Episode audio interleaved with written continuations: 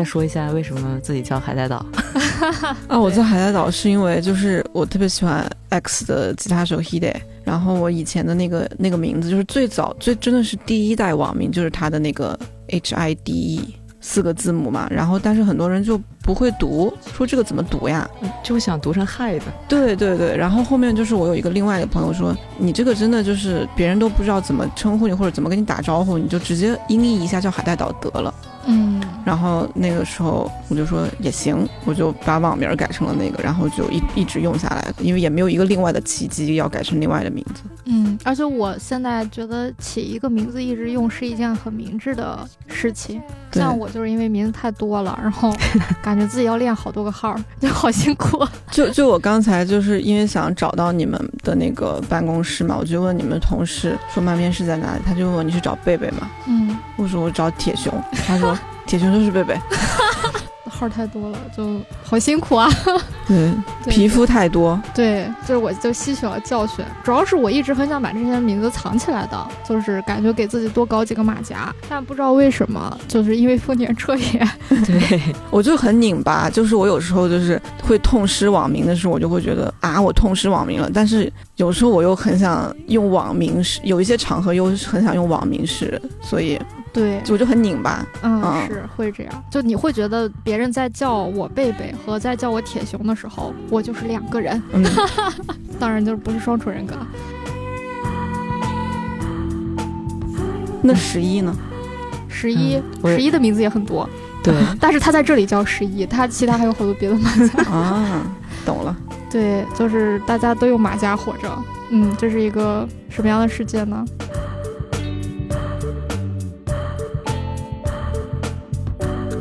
那行，那我们就开始吧。嗯，就开始啊，嗯，就开始了。好的，欢迎大家收听这一期的慢边室。这期节目呢是慢边室和深交合作的一期节目。我们在之前也和深交一起做过一期节目，然后当时请的嘉宾呢是塔塔君。嗯，聊到了动画和漫画的一些渊源和纠缠不清的关系，也聊到“动漫”这个词的一件事儿。这次呢，依旧由深交推荐了一个很厉害的人，深交选送的作者，对，然后是海带岛，是一个译者，也是深交的作者。大家好，我是海带岛，我是算是深交在经经常在深交写电影类的稿子，平时也会做一些日文书的翻译。嗯嗯，今天特别开心可以来慢边室，因为我本来就是慢边室这个播客的听众，然后他们出的好几弹书我都有在看，也都很喜欢。这不是客套话，不是，对，所以为什么那个深交问我说有没有兴趣来录慢编室的时候，我就就立马答应了。然后那个时候我其实不知道要录什么选题，我那时候以为要录丰田彻也，然后后来说录那个池边葵。对。其实我们最早约也跟也以为要录丰田彻也，对，本来是我觉得我还是欠丰田彻也更很很多东西啊，因为就觉得还是想深深的聊一聊他。但是呢，因为刚好我们赶上了漫边选第四弹，也就是池边葵的想在东京买个房子的上架嘛，所以我就觉得我们也好久没有录共读会了，我觉得我们也应该。去聊一聊池边葵，或者说他这部作品，就是觉得那我们就把这期节目以共读会的方式聊一聊。我发现漫边史的共读会其实挺挺怪的，就我们第一期其实是聊的藤本里的梦晕，当时是和嗯一个漫画作者阿星，还有大刚，就我们一个新媒体的同事一起聊的。然后第二期的共读会是丰田彻也，当时是和南宫红一起聊的。第三期呢，就是和深交的 推出来的一个新的宝宝贝海带岛，还有就是十一。这个十一大家是不是有点陌生？让他先自我介绍一下。有点陌生吗？因为你只出现过一次，我不确定。哦，对，我又落了一个。其实我们还聊过还受的孩子的共读会，当时十一出现了，就在那一期节目里，但是说的很少，大部分可能他就是偶尔稍微补充一下这样子。今今天多说一点，对对我是那种创口贴型选手，哇，这个定位，对，所以今天就多说一点，因为那次节目人多一点，还有四个人，嗯对，这次有我们三个嘛，所以我们就可以让创可贴一些选手 多说。嗯，升级一下。嗯，所以就我们先开始说一说池边葵和想在东京买个房子。我其实可以先简单的介绍一下池边葵这个作者的背景。海带岛了解吗？嗯，我就是看这个作品之前是不知道池边葵的，但是因为我我最近在看那个后浪的呃《幽女出没的故事》，然后里面那个作者的一篇文章，池边葵居然也画过。嗯，就是最近池边葵就是比较大量的出现在了我的这个信息流里面。那在你的印象中，就比如说你看了他的一些作品，还有包括就是东京买房，还有这些，你是什么感受？就是他是比较聚焦在画女生的这个故事嘛，女性的故事。嗯，但是他不是非常的嗯尖锐，或者说非常的观点性的去输出一些什么东西，他是从。大部分是用故事的细节呀去讲这个人的处境，这个人的选择，就看起来很舒服、很温和。但是在这种温和的故事讲完了之后，你又能感觉到一种那个内核是很坚硬的，就是他对这些人的、对这些角色的共情和什么是非常实的那个核心是在的。嗯，就是我的一个直观感受吧。对，我觉得他就是。他有时候，我觉得他描绘的人物就是会让我们感觉更像是身边的一个朋友。他很多时候，比如说人物做的选择，或者说他的行为动机，他并没有完全的去铺陈和交代。最后很多东西是要让我们自己去用脑子去补足的。就可他的画风其实就是有一种异曲同工之妙。对，因为他画风也会有大量的留白，就很多细节是需要我们自己去思考的。嗯。就池边葵这个作者，因为我当时要写很多关于他的介绍，然后所以其实查了非常多关于他的资料，然后包括嗯，当时约他给中国的读者写一封信什么的。嗯，我对他的感受就是他非常神秘，他基本上没有在互联网上，呃，有他的照片。然后甚至是他出生于哪一年都不知道。丰田彻也好歹虽然没有照片，但你知道他出生于哪一年。然后这边奎是连年年龄其实都不太完全确认的一个状态，只知道他差不多是从零九年作为漫画家出道。但是他在作为漫画家出道之前，他其实投稿也投了好多年。他出道之后，基本上所有的作品确实全部都是围绕着女性。嗯，而且这些话题都很有意思，就是比如说一个缝纫店的女孩从祖母那里继承了一个缝纫店，然后讲她的故事；或者是一个开了咖啡馆的女老板，然后她的故事；或者就是一群生活在小城镇的五个高中女生的故事。啊，还有就是，嗯，一个生活在污水沟旁的一个老奶奶，然后她她有一个现实生生活中的世界，就是她一个人嘛，独身，然后已经年纪大了，然后在那里每天坐在一个污水沟旁边的长椅上发呆。还有一个是她想象中的故事，然后她是那个一个富豪家三姐妹里面的长女，就是讲这样的故事，就是她就永远从女性的，比如说她们的成长，她们的。友情，他们的亲情，甚至是他们的继承权，甚至是他们的自我实现梦想，他就是就关注的角度非常多，年龄层次也非常丰富，然后同时关注的时间也非常长。嗯，就这种作者其实不是很常有。嗯，就在我目前涉猎的作品和作者中，确实池边葵有点独一家的感觉。嗯，大部分的女性作者，她或许会经常的换题材，比如说这次画一个这种感觉，下次画一个那种感觉的，但池边葵就是。几十年如一日的就干这么一件事儿的那种，他的母题就很明确，就是围绕着女性和他们的人生和他们的成长。对，就是我之前那个看野草的时候，就其实有想在网上去查他的资料，然后发现就是包括外媒，就是对他的个人信息非常的少，几乎没有，只有一些读者对他的作品的评价，大概就关键词可能围绕就围绕在日常、温馨还有温情这种字眼上。嗯。但其实我觉得是远远不够概括它的。对，哦对，还有就是另一本，就我们已经出了的叫《那妈妈》。嗯嗯，当时是作为读库的小册子一起附赠给大家的。而且我有一个感觉，就是像我们也看一些女性漫画家的作品，她们就是恋爱关系，对她们来说是一个特别重要的母题，一个话题，就是。嗯，画一些女性主角的时候会画她的呃情感关系什么的，但池边葵她是把恋爱关系跟这个女性的其他的生活的元素是放在一个平等的位置上去，她不会不会刻意的去贬低她，也不会刻意的去抬高她，嗯，就是 让我看的很，嗯，一开始我觉得我是没有意识到这件事情的，然后整个看完之后我会觉得嗯。很有意思，他的这种处理方式。我记得在《想在东京买个房子》这部作品里面，其实它本质上没有特别浮于表面的这种爱情关系，对有一些很隐晦的支线，嗯就有一些挺明显，有一些不太明显。你能感受到的支线有哪些？就是很明显的，就好几个人其实都有。就是哦第一个就是中介事务所里面的那个前台小妹，嗯，嗯，前台小妹她不是就是跟男朋友分手了，亚酒精，对亚酒精，然后她就是呃在不同的话里面都呃经常会提到说啊以前两个人的生活是怎么怎么样的，嗯就是很怀念那样的生活。嗯但同时他看到小昭的这种价值观之后，他也会想说啊难道就是一定得两个人吗？可能一个人也也可以啊，也可以很快乐。嗯就是他就是比较多的在这个故事里面表达自己对嗯、呃就是亲密关系的这种渴望。嗯，然后其他的一些支线人物我都很喜欢，像比如说有一个女孩是她自己有房子，嗯然后呢，她就说她发现她男朋友好像有出轨的迹象，就把她男朋友给蹬了，就说什么岂有此理，就是哦什么什么、不能接受对不能接从我。床上下去，我不喜欢你这个洗发水的味道，没错，就是说啊，住在我的房子里面，居然怎么怎么怎么样？对对太帅了。对，太帅。然后还有一个女生是，应该是她跟自己公司的一个男性，可能是他的上司吧，嗯。嗯，然后有有那个情感关系嘛，然后他 对对对，然后他们就、哦他就会在 ins 上就是有一些小心思的去，他很想分享自己就是沉浸在爱情中的那种喜悦，但是介于他们的这种职场关系，他又不能大明大放的去表达。而且对方似乎是一个有家室的，没错，就是他画了一个戒，就婚戒的那个画面嘛。对，对，就这些支线里面，这些这些女性对待情感关系的嗯，态度啊，或者说她们的选择以及她们的处境都是不一样的。嗯，就很有趣，确对实。十一有什么印象比较深刻的这种支线的感情故事？比较明显的应该、就是、我们怎么这么八？卦？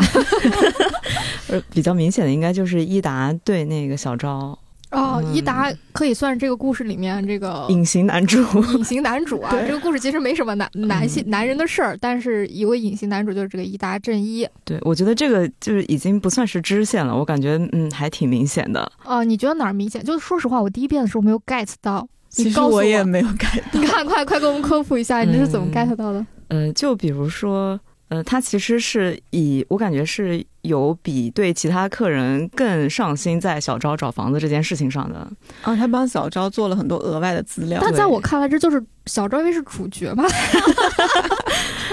对，然后他包括小昭已经买完房子之后，其实他们的就是这种契约关系已经结束了，嗯但是他还是会说啊，我现在应该给他准备周边商户的资料的。嗯，让他去逛一逛，熟悉对，熟悉就是环境。其实这个已经是对于生活的一种关心了。哦，我我想起来一个细节，就在看那个细节的时候，我觉得就是伊达好像挺有，就对小昭有一些嗯，就是不一样的情感，但这个情感有没有到喜欢或者恋爱的那个程度，我觉得不一定。嗯就是他发现小昭跟他们这个就是中介事务所的其他人关系更好的时候，他有一点小小的吃醋，对，就就发现说，哎，小昭有跟别人就是私下还出去，然后别人还去了小昭家，他就会觉得得。嗯这个药离子去了他对，虽然是就是怎么对怎么不邀请我去，或者怎么私下不跟我联系那种，对，嗯哦，还有吗？还有后来他陪小昭，我忘记是去看房还是什么，然后就是小昭就路过了那个水上公园，想要去坐船。那个天鹅船，对，嗯然后其实伊达是十分怕水的，但是他哦还是强撑着自己上了床，哦，呃上了船，床，不好意思什么不好意思怎么回事？哎咋了不好意思你？上了船。哦，不是那个天，就天鹅船的那个事儿，是他第一次暴露自己是个旱鸭子的事情。嗯当时药离子本来是希望他跟小昭能坐一个船嘛，但最后他就在岸边跪倒，说我不行，我真的不行。然后第二次好像就是陪小赵去看房的时候，好像是他们在那个湖上有一个人工摆渡的一个船，小赵想坐，然后伊达陪他坐了，就就这种忍着就。被那个船夫就说：“你真的行吗？你行吗？” 然后他就说：“我可以，我可以的。”就这样上去了。确实，这真的不会，这真的不太像是就是确实对小赵会有点不一样，但是我 get 到的不是这一个层面，然后我 get 到的一个就是伊达就问小赵说，嗯，类似于就是你不考虑其他这之外的生活方式吗？就是说到以后不考虑以后结婚嘛，因为小昭她属于独身，一个人打算去买房这样一个状态。然后，但小昭的回答意思就是，我想先照顾好我自己的人生，那件事情可能对我来说比较遥远之类的。然后药离子在旁边就在那里话外音的意思就是，他居然会问这种问题，这不太像他，对吧？这个我觉得确实，因为我觉得在我心目中，我觉得伊达这个角色确实不太会问这种问题。对，嗯。我觉得伊达在这里面有点像就是无性恋的那样那样的一个、哦。一个人设一样，就是他包括，就包括他在家里面，就是他会非常的有点洁癖的感觉，哎，然后他的那个生活是非常的规整，就是早上是吃什么东西，啊，这个就不了。然后是早上要吃什么东西，然后那个几点钟要去公司，就是感觉哦。特别规整，看报纸、的一个看新闻，对对对，一个独生独身男性的这么一个生活状态。嗯然后，其实我就是你刚才讲到那个，他问小昭说，为什么一定要一个人买房，就是承受这种、嗯呃以后的日子是要还房贷的这种人生，对对为什么不考虑去结婚？嗯，然后，呃，就是他是不是也在问他自己？就是，我觉我当时看到这的时候，我觉得那个池边葵的编编排挺巧妙的，就是他就是轻轻松松用这个另外一个人的这个对话，就是他其实是在表达社会对女性就是买房，就是女性怎么获得财产的嗯两种方式的一种表达。对就是大部分人觉得说，女性不需要买房，你去找一个有房的男性就可以了，你就你就拥有了房子。但那个嗯房子其实并不是女性自己的财产。嗯对，就是我觉得当时看到这个时候，我觉得池边葵他可能是一个很温柔的故事，但是他自己对这个故事或者对这个故事相关议题的思考，其实是已经是很深入的了。是的，对，而且我感觉就是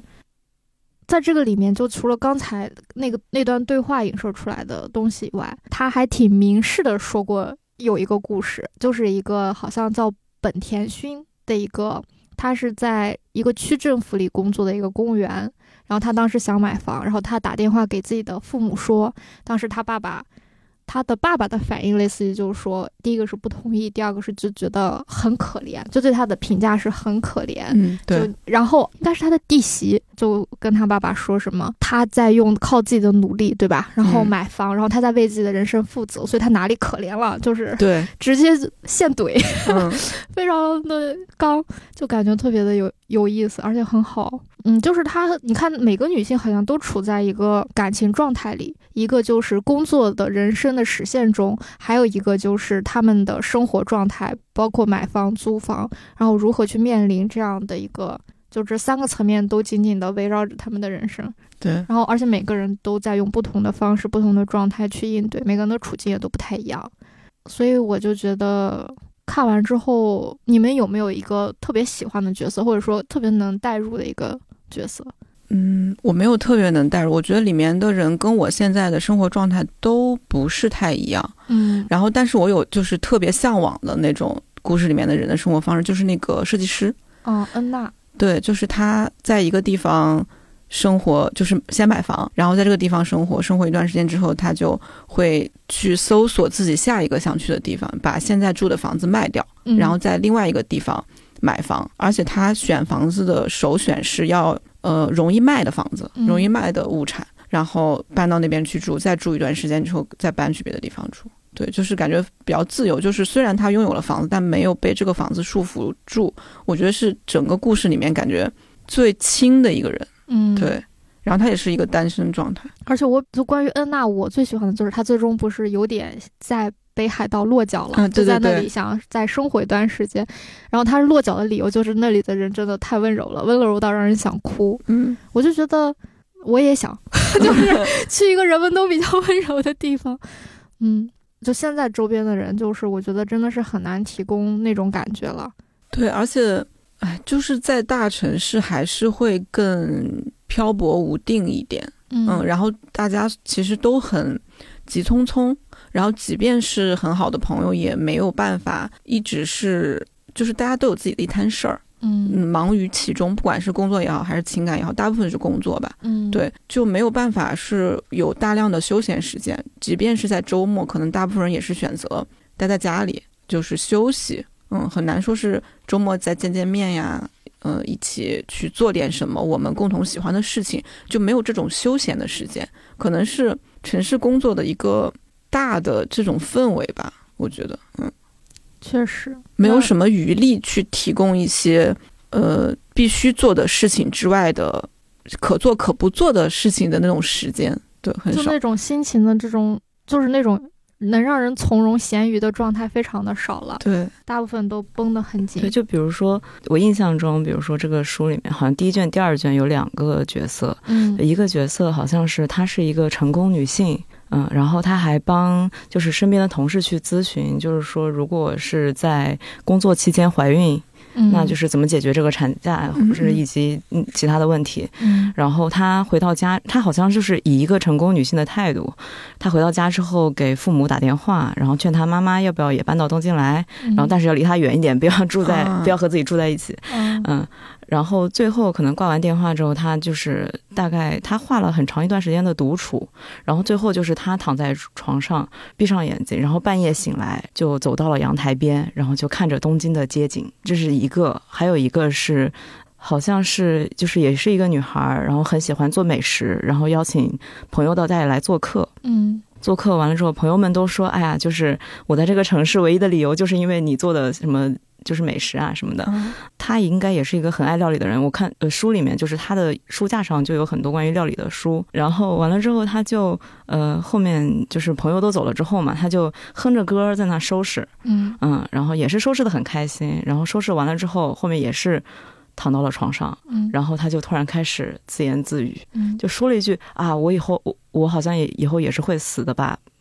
就是之类的这种话。嗯他说：“哎呀，爸爸听到肯定会就是说我的，我又自言自语了。”嗯嗯，这种其实就是那种你在自己的家中，然后可能朋友们都离开，或者说工作都离开你之后，你那个独处的瞬间，嗯，就还是印象挺深刻的。我对于那种就你说的那种独处的瞬间，比如说像一达也有一个这样独处的瞬间，对，就因为他不是洁癖，然后搁自己搁那儿就是看一个搞笑的。剧就是应该是节目吧，然后对方说：“哎呀，怎么你居然每天都打扫？”然后他就说：“对他自己其实每天都打扫，然后啊，居然还会做这种东西，他就是应该是一个很复杂的料理。”他说：“对，其实他也会做。”然后，然后，然后最后说，那个电视上就吐槽说：“你怎么就一个人充实的过上日子了呢？”然后他自己就在那里说：“难道一个人不能充实的过日子吗？” 嗯就觉得确实是挺有意思的。嗯，嗯，我我也我就很喜欢这一段，我觉得我要把这句话贴在我的床头。嗯，确实就是。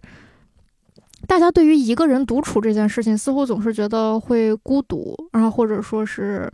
怎么着吧，甚至是很多人会逃避这种状态。因为我之前一个呃认识的译者，他就是一个逃避孤独的人，他一个人是待不住的，所以他必须得两个人待，哪怕不说话，他都要两个人待着。对于这种人，我就觉得他就是很难去独处，或者是一个人生生活。他现在就是在这个谈婚论嫁的阶段，哦但问题是在我看来，嗯，其实这段关系也是有很多的坎坷和问题的。但问题是，他觉得不管怎么样，他必须得再进入下一个阶段，哪怕最终不行了，他也要进入下一个阶段。他就说，如果他真的是一个可以独处的人，一个人就可以面对很多事情的话，那他他就会早早的把这段关系放下。但他就觉得，就是因为他做不到，所以他放不下。我就觉得，确实这种类型的人也是有的。我觉得就是池边葵他在里面画的时候，我最喜欢的一点就是他并没有因为小昭是主角，他就在传达一种小昭的选择就是对的，哦小小昭的选择就是大家应该去做的，他并没有在传达这样子的一种意思。对，他是，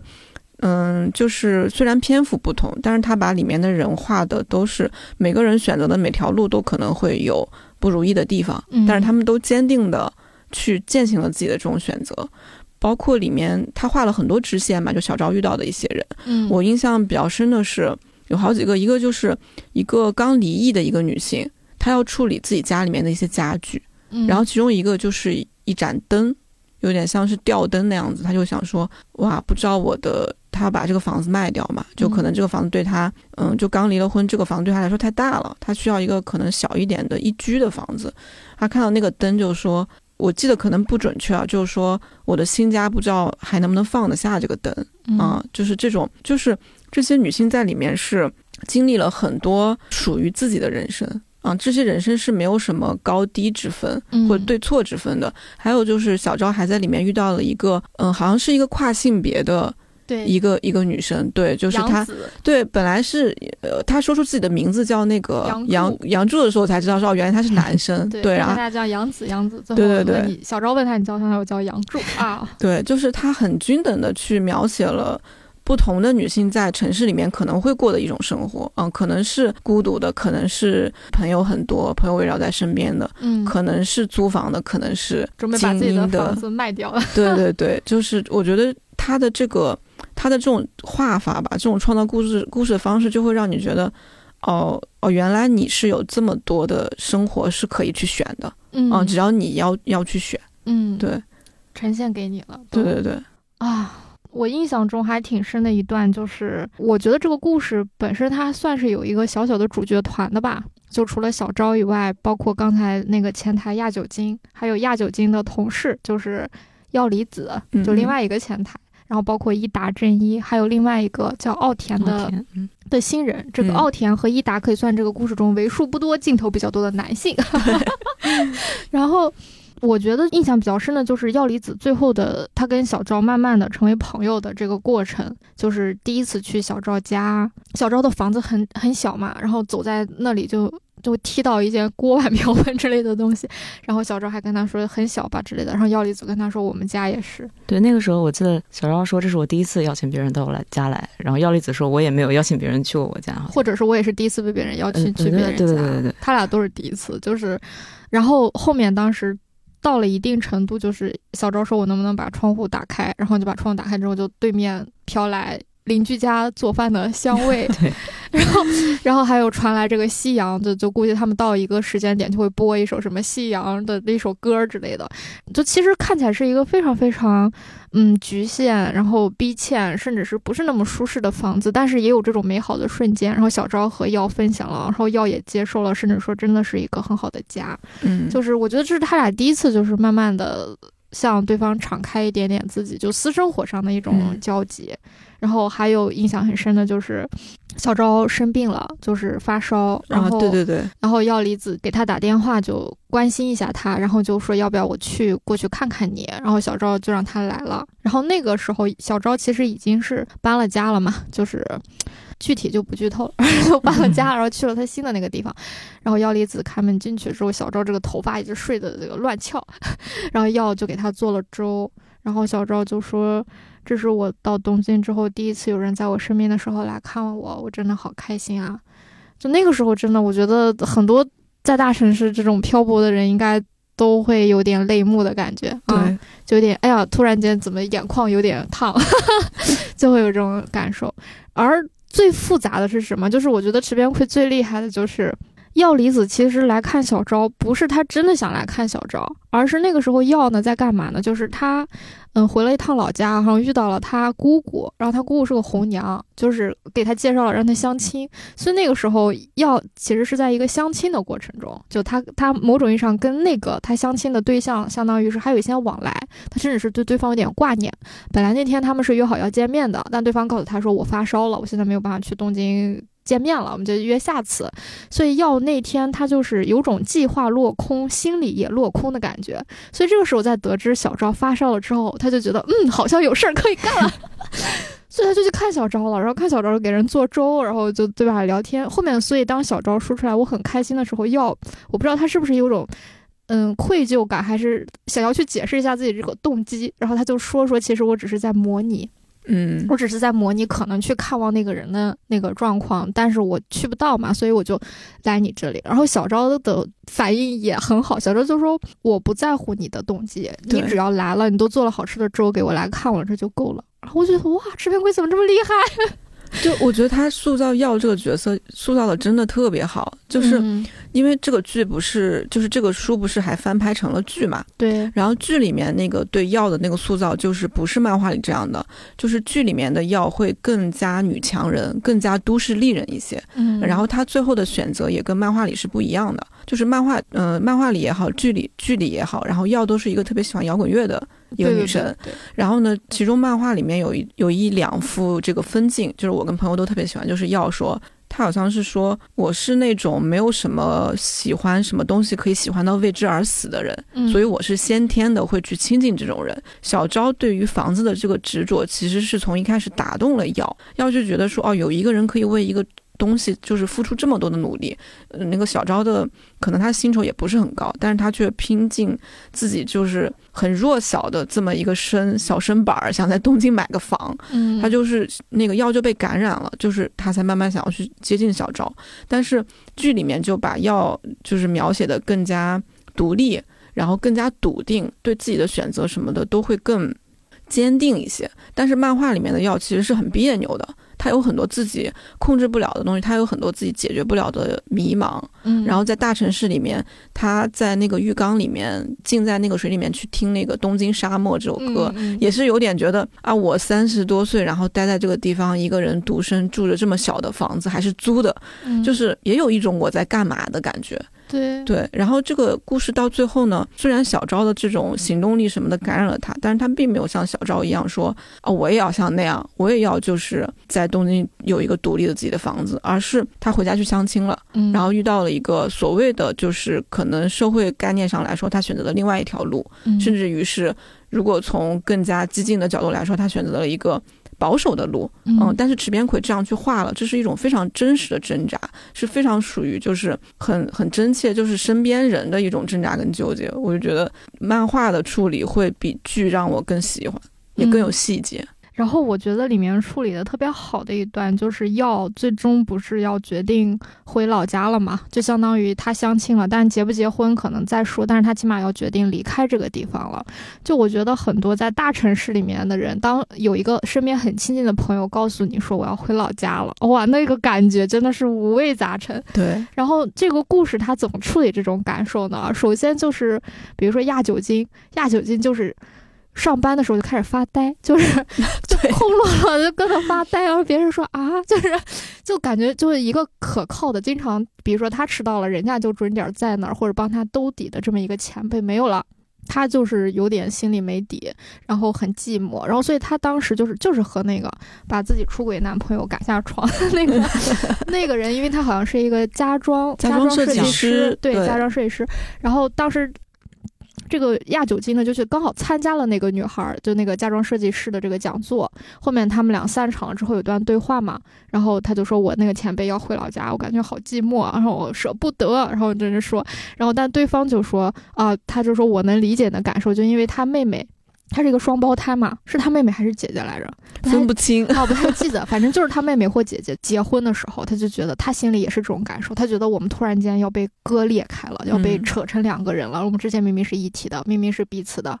然后就那种失失望或者说寂寞的感觉，就是无法挥去。但是。但是不管怎么样，他对我来说还是最重要的，我还是很爱他，我还是很喜欢他。然后这可能是亚酒精的一个反应，而那个小昭呢，小昭很有意思，小昭就是一直为你加油，对，就是他在，他就陪药，就是比如说一起吃饭，然后最后送他到车站，然后他做了个应援扇，就是那种。啊，对，他之所以做那个应援扇，就是刚好他那天被借调到了一个咖啡馆，小昭是在一个居酒屋里面工作嘛，然后后面他有一次就是被借调到了一个新的新开张的咖啡馆，然后就人手不够让他去，结果人家刚把一个，你想咖啡馆就本来是一个放着轻音乐，就是感觉很优雅悠闲的一个状态，一推门他就说啊，一个塞吧塞，然后就把对方吓的，什么情况？就感觉自己走错店了。然后那个店长就跟他强调说，嗯，声音不用这么大啊，这个反应态度。这个反应快很好，但声音不用这么大。然后后面刚好就来了一群好像要去看演唱会的一群阿姨，然后他就学了人家啊怎么去做应援扇，最后就给耀做了一个应援扇。然后刚开始耀还不知道，后面是要火车已经车已经开走，然后他站在那个窗边拿那个扇子，上面写着 “Stoyan Stelu”，就一直为你加油。就是确实挺那看到那个扇子那一刻，我的眼睛又不行了。对，而而且因为 耀不是很喜欢看演唱会嘛，就感觉这个应援扇对他来说也是一个就是特别的。很很能传达那个东西的一个感觉，所以我就觉得小昭真的是，你看他，他表面看起来好像是一个感情不是那么细腻的人，就是你嗯感觉他还是挺挺坚强、挺刚，然后线条也比较粗，然后不太善不太去怎么表达自己感情，然后一旦表达说的都是这种大道理，是吧？但是就是啊，那确实是他在这种细节上就感觉他很细腻，就很细腻。他知道对方想要什么，然后他也愿意去尽他所能的去提供他能提供的感情和爱。然后另外一个就是一达，你们还记得一达是什么反应吗？我有点忘了。看来你们这书看的不够多呀，果然还是我看的多。想一想，我看了太多遍了。一达去找了小昭。就那天，小昭哦，他觉得他怕他是害怕小昭会孤独，所以他去找了小昭。就是对，然后他当然这是他的借口啊，就是当时小昭那个店快其实是他孤独，对，小昭的店打烊，他就在旁边待着，然后最后小昭说：“哦，我可能最后还会做点东西，你要不要就一起来吃？”然后他有点害羞，然后最后还是一起吃了。然后吃的时候就说到要要走了这件事儿，然后就觉得有点孤独啊之类的，然后就也很担心小昭孤独，但小昭就说。很好，就是每个人都有自己的选择。你看小赵一说就是大道理。然后，但是，然后后面一达就有点愧疚，就有种好像是不是只有他一个人在孤独，在矫情，因为他也不是一个特别善于表达自己感情的人。然后，但是小赵说你会感到孤独，我也很能理解，就都很正常。就他走，我很理解，他有他的选择。但你感到孤独，我也理解，就是因为他走了。反正就是，嗯，就觉得哎。一达在这刻怎么这么有人味儿？就是竟然会稍微透露出来一点点自己的这种孤独，就是还有包括他听到。而奥田这个角色就是可能是里面专门负责用来搞笑的，对。然后当要跟伊达说自己可能要回老家了，而且他是为了有点嗯戏弄伊达的感觉，就说我要回老家结婚了，其实并没有定下，他就故意这么说。哦，奥田听到他说前辈什么时候办婚礼？我什么时候去？奥田就是这么一个反应啊，就是这种比较呆傻且。那个能调整快乐气氛的一个人，就伤感也有了，但他更多的哎前辈，我什么时候去？就这种感觉。所以就是你看，真的，你身边如果有一个朋友说我要回老家了，然后如果这个背景又是啊可能会结婚的话，你周围的人或许。真的是会表现出来这些奇奇怪怪、形形色色的反应。对，而且他戏弄伊达的原因，其实是因为之前伊达觉得他是自己选择独身。啊啊，对对对。但其实要说不是，要说我只不过是挂了空档，但不代表我没有挂档。对。哎呀，就很有趣。这个故事其实整体的。感觉就是很复杂，就是我觉得就是聊不完，就是要聊就得聊三天三夜都不一定够。对，而且每一个人都代表着一种对于这个房子也好，对城市也好，对情感也好的一种态度。对，就聊一千零一夜吧。对，就很容易这样。但是我觉得，比如说这个故事，就是我觉得我们聊这么多，大家应该也能感受到一些。其实我觉得更多的我们可以也再聊聊。比如说聊聊我们自己，比如说我对于海带岛特别感兴趣的就是他，你之前说你经常会去看房，对对吧？然后就是你给我们讲讲呗。就是我去看房的契机是我身边有一个朋友，他准备买房，然后他是单身，嗯，单身的女性，然后准备买房。有一次他就周末说去看房，就问我说：“哎，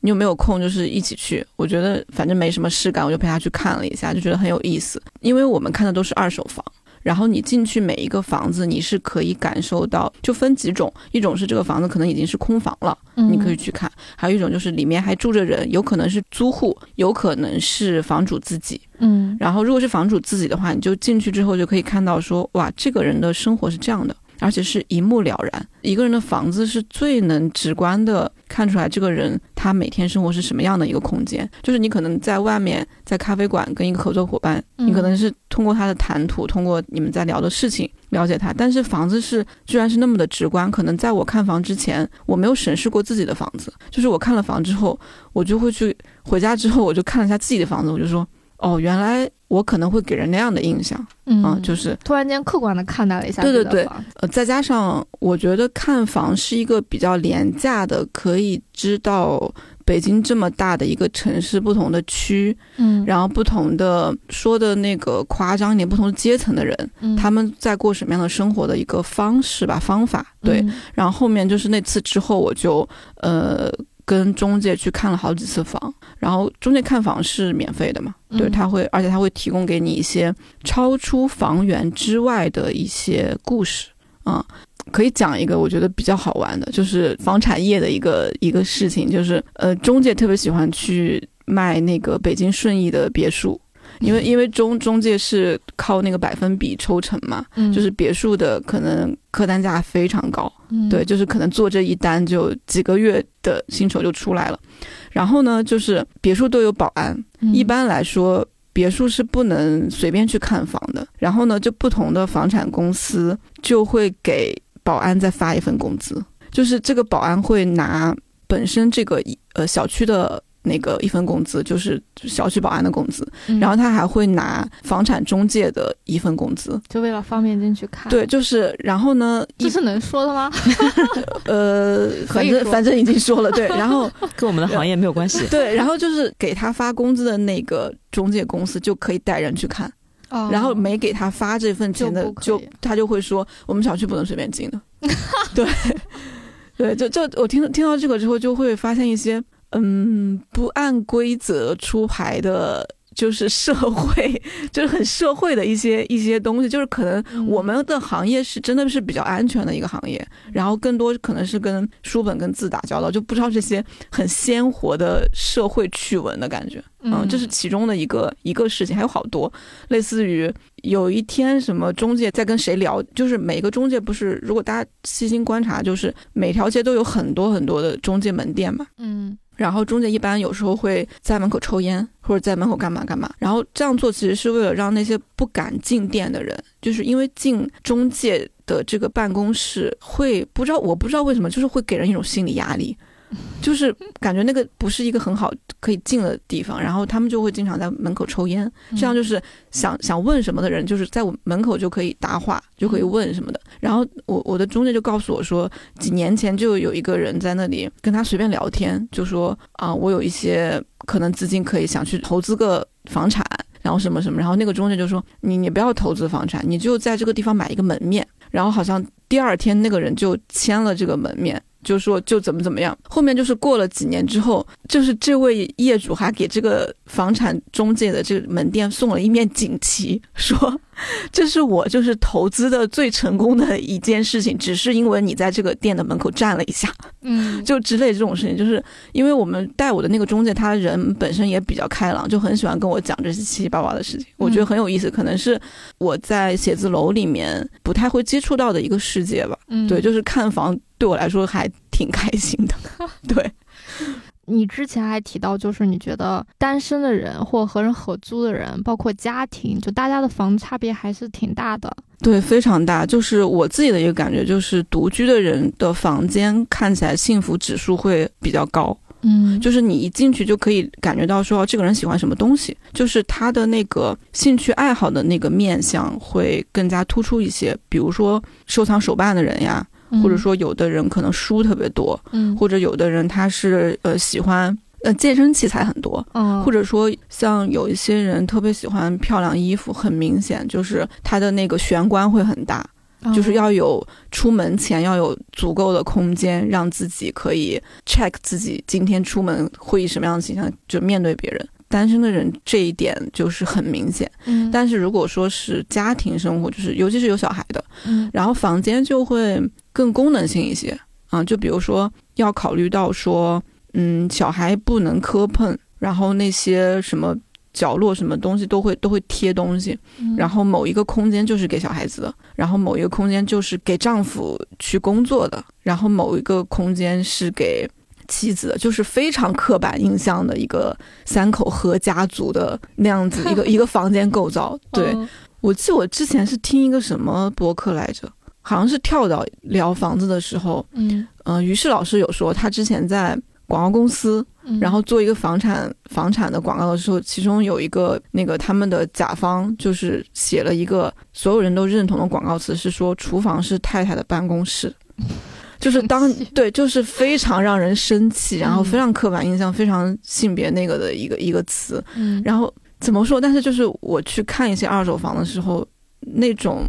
嗯被社会认同了的架构，就是扑面而来的感觉，就你没有办法，就是很难去打破那个东西。厨房真的就是太太办公室。对，然后就是你可以看到一个一个空一个一个房间，可能是给丈夫的工作空间，你可以明显的感觉到，甚至于是他打游戏的空间。嗯，但是你找不到一个妻子的这样子的一个空间。妻子的那个空间可能是在客厅的，呃，可能他看书会在客厅或者什么，就就蛮明显的。嗯对我之前去过那种有孩子的家庭，嗯就是很多，比如说一开始并没有给孩子规划儿童房的那种，嗯，嗯，他们就会在客厅围出圈出一块地来，圈出一块地，对，那一块儿就是孩子的活动空间。为什么呢？就是为了让家里人，比如说做饭的时候，我能在厨房能看见孩子，嗯，能确保他的安全。对的，确实功能性就会非常明显。嗯你再说到就是关于一个，就比如在玄关里要 check 自己的这种要以什么面貌示人的这个事儿，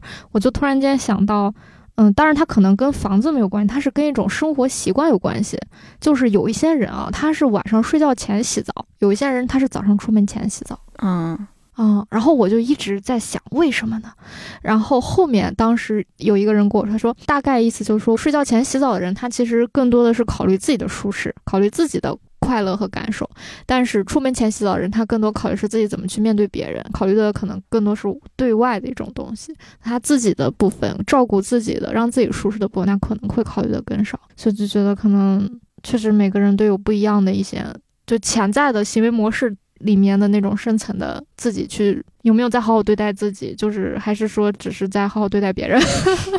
我我之前一直以为这是南北方的问题，哎，还真不是。这样吗？我之前一直一直以为，比如说像可能特别特别南边，可能就需要一天洗好几次澡。啊，这哦，也有这个可能吧。对一天洗好几次澡，这个是可能的。我说的就是他只在早上洗澡，所以就觉得还挺有意思的。那比如说你在看完那么多房子之后，逛了那么多二手房之后，就你其实小昭不是也被带着逛很多二手房嘛？然后小昭最终可能还是决定要买一个自己的房子。那你呢？其实买房这个东西一直就是根本就不在我的人生里面，就是啊我觉得这个事情啊跟我没有关系。说实哦话，就是我去看房不是因为我要我要买房，你只是想去通过这种方式了解一下就很像是人间观察。啊，对，然后我也很想了解，就是大家都说什么北北京不同区怎么怎么怎么样，那我就实际去看一下嘛。就是平时只是两点一线的生活，嗯对？吧？然后你不去看，你怎么知道呢？你觉得不同区有区别吗？啊，区别真的蛮大的。就比如说海淀的那个单价应该是北京最高的，嗯嗯，就是单平米的价格。学然后对学区，当然也可能跟我看的小区有关啊。就是去之后那个家装都比较高端一点，嗯，对。然后西城的学区房就比较破烂一些，嗯对。然后老城区就比较破烂。然后朝阳是非常时髦，嗯朝阳的房子是 对，朝阳的房子是真的是你可以在小红书上刷到的样板间那样子的级别，然后海淀的那种高端是就是可能有点就是爸爸审美。对，哦就是就是啊可能红木家具什么的，对。然后朝阳就是，然后朝阳公寓很多，嗯、嗯就是年轻人更多一些，对。然后朝阳是单身购房率最高的区之一，嗯嗯，对。然后东城，东城，东城跟朝阳，嗯，很像，嗯，就介于西城跟朝阳之间。对，然后其实因为西城跟朝阳跟东城都比较小嘛，嗯对，然后嗯，就是朝阳可能比较适合就是呃女性单身购房者的那种感觉吧，就是不管是从它嗯城区的就是辅助的这些设施来说呀，还是什么来说，对。嗯然后南城我没有怎么去，所以不是很了解。，OK。那你看完之后，你的感受就是，就我看之前觉得这买房跟我没什么关系，我嗯看之后就是更坚定买房真的跟我没有什么关系，为什么呢？就是太贵了，或者或者说我觉得很难，我们这个时代很难有我们这个年龄的人靠自己的能力买房，嗯，就是可能都会要有父母的帮忙，不是有个词就是那个什么掏空六个钱包买房嘛，嗯，对，就是自己的钱，可能伴侣的钱，伴侣爸妈的钱，自己爸妈的钱，用六六个钱包，就太可怕了吧？就是如果一个可怕。就是一个人，他只是想要在这个城市里面有一个自己的居心地，他居然要掏空六个钱包，然后可能还有房贷的关系，这是这个事情就是太太太疯狂了。就很恐怖。对，当他疯狂到这个程度的时候，你就会想说，你还要上这个车吗？你可能上这个车再也没有回头路，你就必须在这个社会设定好的道路上面不停的去耕耘，你不能辞职，你一定你要随时保持还还贷款的钱。对你不仅不能辞职，你还要随时保持健康。对，就是买房，当他已经就是是一个这么奢侈的消费的时候，它不单单只是买房了，它就是完全是你人生的一种赌注了。代价太高昂了，，对，就整个人生搭进去，真的太贵。就是当然我，我觉得有一些月薪年薪更高的女性，她们是可以单身买房，而且单身买房可能这几年在走高，就嗯比例。对，嗯，我觉得单身买房的比例走高，这个是一个必然。但是呢，就是为什么拥有一个自己的房子要付出这么高昂的代价？就是说实话，就你知道之前不是有一个数据嘛？就在中国差不多八亿还是九亿人，月收入不足一千。对对，然后这个数据也是一个真实的数据啊，但就是你想，就在这么一个逻辑之下，我们的房价这个样子的，你 就觉得，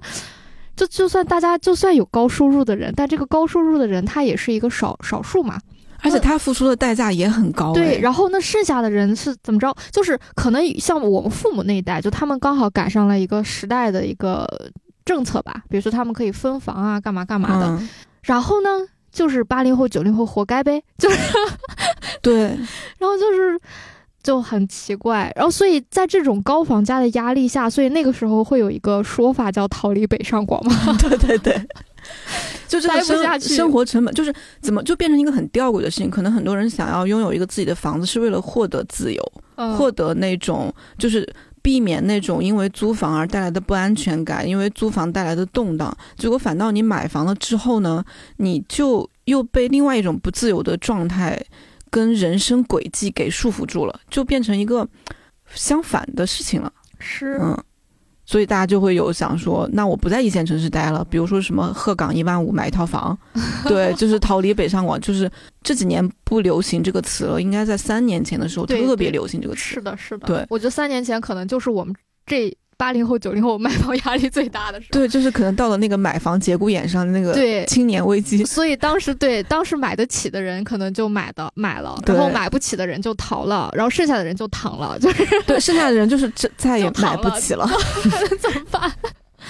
哎，真的是就很搞笑。那但说实话，所谓即便逃离北上广，很多人可能去的也不是也不是回家，就有时候可能家乡对很多人来说也是一个回不去的地方了。我我觉得这可能也是我们这代人我们经历的这种生活轨迹的一个很很伤感的事情吧，就是我们也没有可以回去的家乡了，家乡的那种生活方式我们也过不了了。说实话是这样子。嗯嗯而且说实话，你回去之后，你会发现那里对你更陌生。对的，就之前我有一个同事，然后他刚好去我老家玩，嗯，然后呢，他就发消息跟我，他说这里有什么好吃的店或好玩的店，然后就把我问愣住了。我说我不知道哎，我说我十八岁就离开那里了，我只有每年过年回去，我甚至是在疫情之后我就再也没回去过。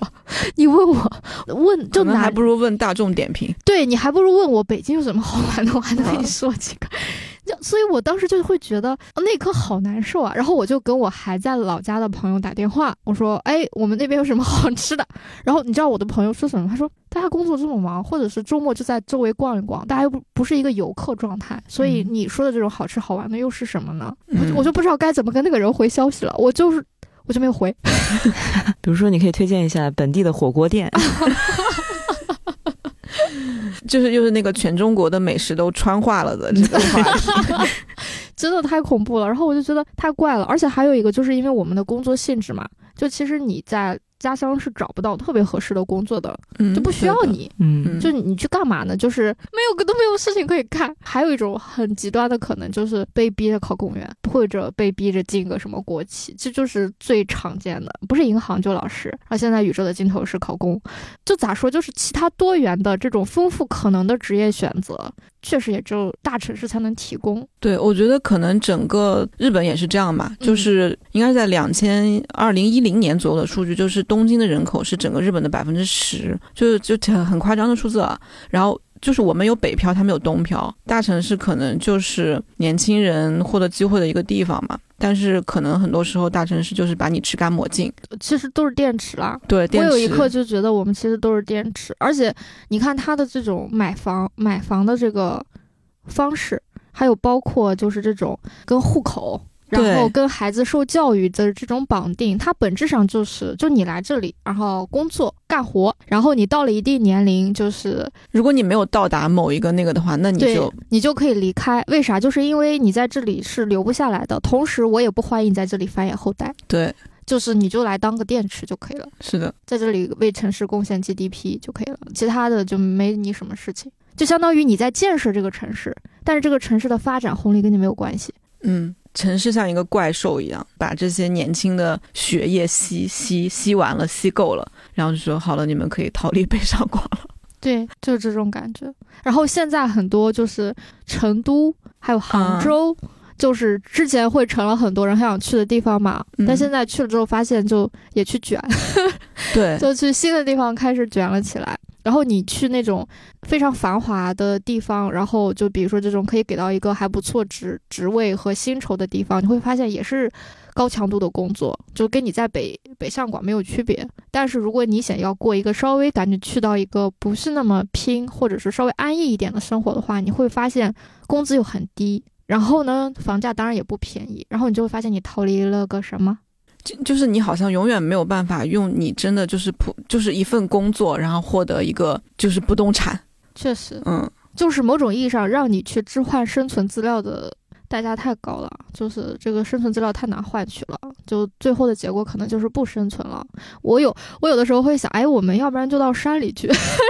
对，就是所以为什么就是抛弃这种城市的生产关系？我觉得是这种生产关系，就是在它成为生活方式之前，它是生产关系。抛弃这种生产关系，然后比如不管是去山里也好啊，或者说住去郊区，还可以出家。对，出家其实也是一个选择，就是对这种。就我们已经十一为什么点起来 有这种计划？呃，他有他有这个计划，我感觉去山里的计划。嗯，对，就是我们都隐隐觉得这个这个不对，对，但是其实我们的选择又挺有限的，嗯，或者说是不是更果敢一点，就是完全脚踢这个 模式，就会获得一种自由吗？我也不知道。对，我觉得完全脚踢这个模式。可以获得一种自由，但前提是你需要做一件事情，就是接受自己在身强最力壮的时候选择出世，而不是入世。就因为入世太难了，就是这种。因为当时我记得有一个人跟我说，他说他很想专心的干自己的事情，对吧？他有非常丰富的自我世界和创作表达，但是呢，他又希望能在社会上取得认可和所谓世俗意义上的成功。我就说这个很好理解，毕竟你这么年轻，对吧？然后你确实还没有。证明过自己，或者说你觉得你可以得到更多的东西，就是就像这个作品中也提到嘛，就人这一生能得到的东西真的太少了。就是你能得到，既如果能得到的东西，你还是去努力的去争取嘛。尤其是对年轻人啊，他就你对吧？你就身强力壮，然后最后又思想那么那么蓬勃，那你肯定想干点啥。这个时候就说你不要干了，你去山里。然后你就天天琢磨你自己的事情，然后你根本没有办法去什么创建产业链，什么调和资源，什么整合人，是跟你没有关系的时候，你你能不能接受？同时，当你的同龄人们啊，同级压力摆在那的时候，你如何处理？如果你处理不好这件事儿，你还是没有办法进到山里去的。所以就是，就对年轻人来说太残酷了。我觉得，就不管是在这样一个时代里去选择出世，还是选择入世，都很难。对，而且如果他获得自由，或者说获得一种精神健康的方式，居然是要抛弃掉这么这么多东西的话，就也觉得有点吊诡啊，很残酷啊。对，对，就是这样。这个话题渐渐的进入一种成非常绝望的 就地步。我们再说一个更绝望的，就是关于我们的父母对买房的对买房的这种干涉或不干涉的问题。就是我会发现，就是其他国家的小孩怎么样成长，可能各有各的情况。但是我们这一代吧，也许我们下一代会好一点。那我们这一代确实，我们的重大的人生选择，父母都要掺一脚的。啊，你婚恋，然后生子，然后买房，甚至是找工作，然后甚至是找专业，哎呀，爸爸妈妈都要掺一脚。这种掺一脚的感觉，就是我不知道你们俩的父母是怎么样的一种掺和。我妈超放养的，就是不管，完全不管。就是我人生的重大决定，他都没有参与过，然后你就都自己决定。对，OK，十一呢？我应该是出来工作之后，他就没有再参与过了。工作之前就各种参与，工作之前是想参与，但是因为他那个时候工作很忙，所以他就没有参与上。然后后来就是可能就会十年如一日的跟我说，他当时没有参与上，嗯，表示很那个有点惋惜。对，啊，我是想起我中介跟我讲的一个故事，就是嗯。嗯，有一个女孩子，她自己买了房子，然后交了定金，就是已经交了定定金，然后要等着父母过来，就是签最后的合约。结果就是爸妈过来一看，啊，你七百多万就买了这么一个房子呀，也不坐北朝南，也不就是也不什么通透，然后就南北通对，透，也不南北通透，就是说就崩溃了。就是说我们拿这么多钱，然后搞这么一玩意儿，这么小区又这么破，房型又这么不好，嗯，不买了，就不买了。就是因为你想这么多钱在在老家是一个多大的一笔钱嘛。然后终于父母知道了，哦，原来我的小孩在大城市过的是这种生活。他们就是在那个瞬间，可能才那么直观的知道了自己，甚至于跟这个小孩已经都真的是两代人了，过的是完全不一样的生活。然后好崩溃，就说哇，原来就是你们在大城市里的压力跟工作状态是这样子的。赶快回老家，赶紧回来，就是爸爸赶紧回来吧，赶对，赶紧回来考个家里。两两百平的房子，对对对，妈妈天天给你做饭，爸爸天天陪你下棋。对，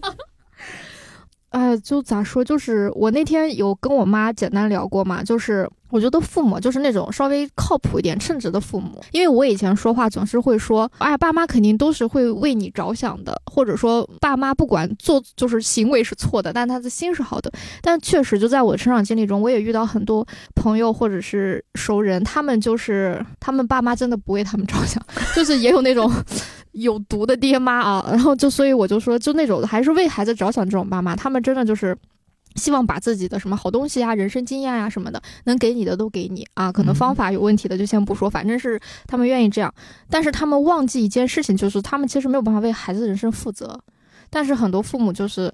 嗯，如果有这根弦的，他最终只是提建议，最后你采不采纳你自己说了算，因为你的人生你只能自己去过下去。但是那种稍微没有这根弦的父母，他就会真的就是担心到，你就必须得按我说的做，你不按我说的做，你就完了，你就完了，然后对吧？对，毕竟我吃的盐比你吃的米都多。对，你就完了，就是所以。然后再加上，如果这种父母从小就是这么去教育小孩的话，那这个小孩他就不太会有这种自我的判断能力，或者说他就不敢去反抗，然后他就觉得把这些东西、把这些重大的人生决策交给爸妈是一件合理、合法、天经地义的事情。我从小到大，他们都是这样帮我做决定，我也活到现在了，甚至或者说是一个更便利的事情，因为我一直觉得人要勇敢的为自己的决定负责是一个很难的能力，对对，然后再加习得的。再加上对也没有习得这种能力，所以你现在马上让他去，他逃避惯了，或者说放放手惯了，他都不知道该怎么去从哪里拾起来，开始为自己的人生负责任，就这么一步步的就被自己爸妈负责下去了。然后直到有一天发现，哎，突然间某一个选择是不好的，比如这个专业选错了，比如这个对象找错了，这个婚结错了，这个娃生多了，然后或者说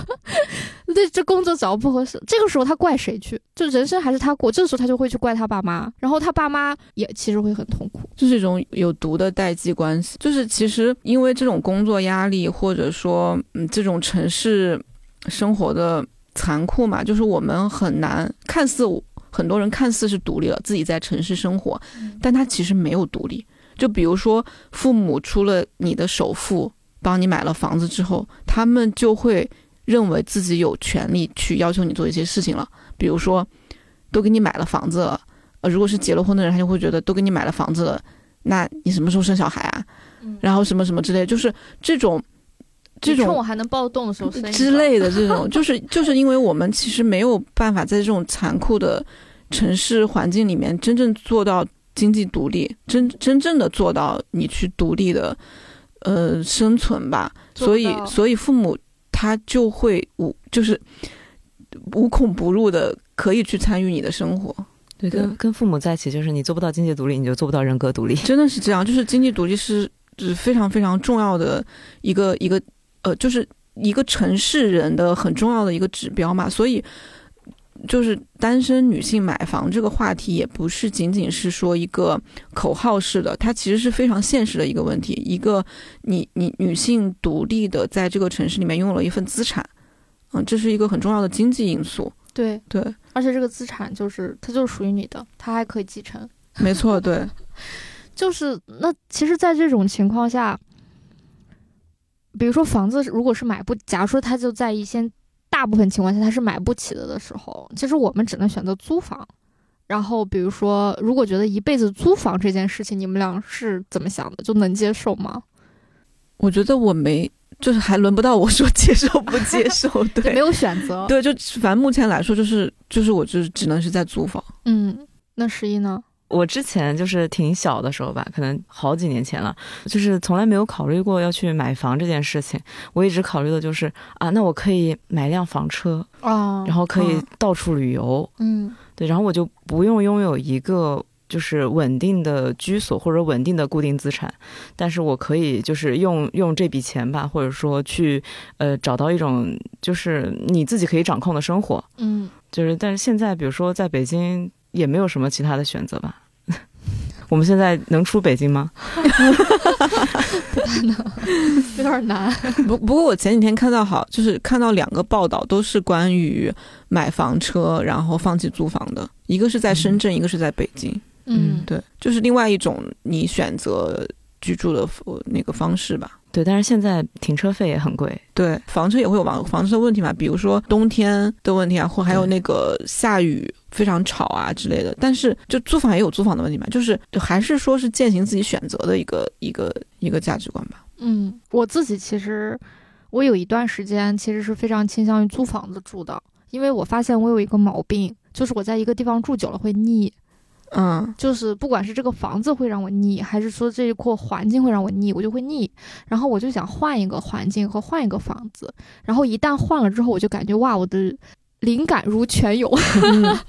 就是状态一下子突然间就是哦，又给自己更新了一遍那种感觉，就很喜欢这种状态。所以就是我觉得租房子对我来说是一种非常便利的可以做到这件事情的状态。当然，我觉得我这样说对很多人来说还是有点难度啊，但是它或许也是一种方案。就是我查了一下，在北京啊，最贵最贵的房子一个月撑死最贵啊。可能也就四五万一个月，大部分的房子还就是在千位数，然后还有一些比较好的房子，也就是一万出头。我觉得你给自己八千到一万的预算每个月啊，你其实就能住得非常好了。就嗯全北京的房子可以随你挑，八千一万是蛮高的对租房的，就是全北京的房子随你挑。就是如果你觉得自己愿意把所谓的首付和未来的房贷变成一个八千到一万每个月的房租，然后 想想住哪里住哪里，而且环境还不差，还住的还不错的话，这是一个选择啊，提供给大家。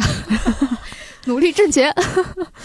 我突然想到了，就是可能可能话题不是特别接得上，我是突然想到了这个书里面我特别喜欢的一个东西，就是里面那个女性购房，哦，就是艺人会，对应援会，嗯对，就帮女性去就是搞定贷款呀、嗯什么什么的这争取个。贷款的、那个，争取各种对对对福利之类的。，对，就是就让我想到说，日本的不管是租房还是买房的那个流程，还是机构，还是相对更完善一点。是包括他们的租房中介也是会更加的规范一些。对规范一些。比如说，你看，其实之前还有一个漫画，后面也改成剧了，叫《只想住在吉祥寺的街道》嘛。啊，对对对，还有包括那个卖房子的女人，嗯啊，这个可能不是漫画，这是就是个剧啊，是谁主演的来着？北川景子，对，北川景子。嗯，嘿，然后就是 就是你看我我我反正每次看日跟日本房地产啊这种租售房啊有关的这种剧，其实你它其实这些剧也是间接的反映社会的一部分嘛，就哪怕它有这种美化或者戏剧化的部分，但是它肯定也是取自于现实。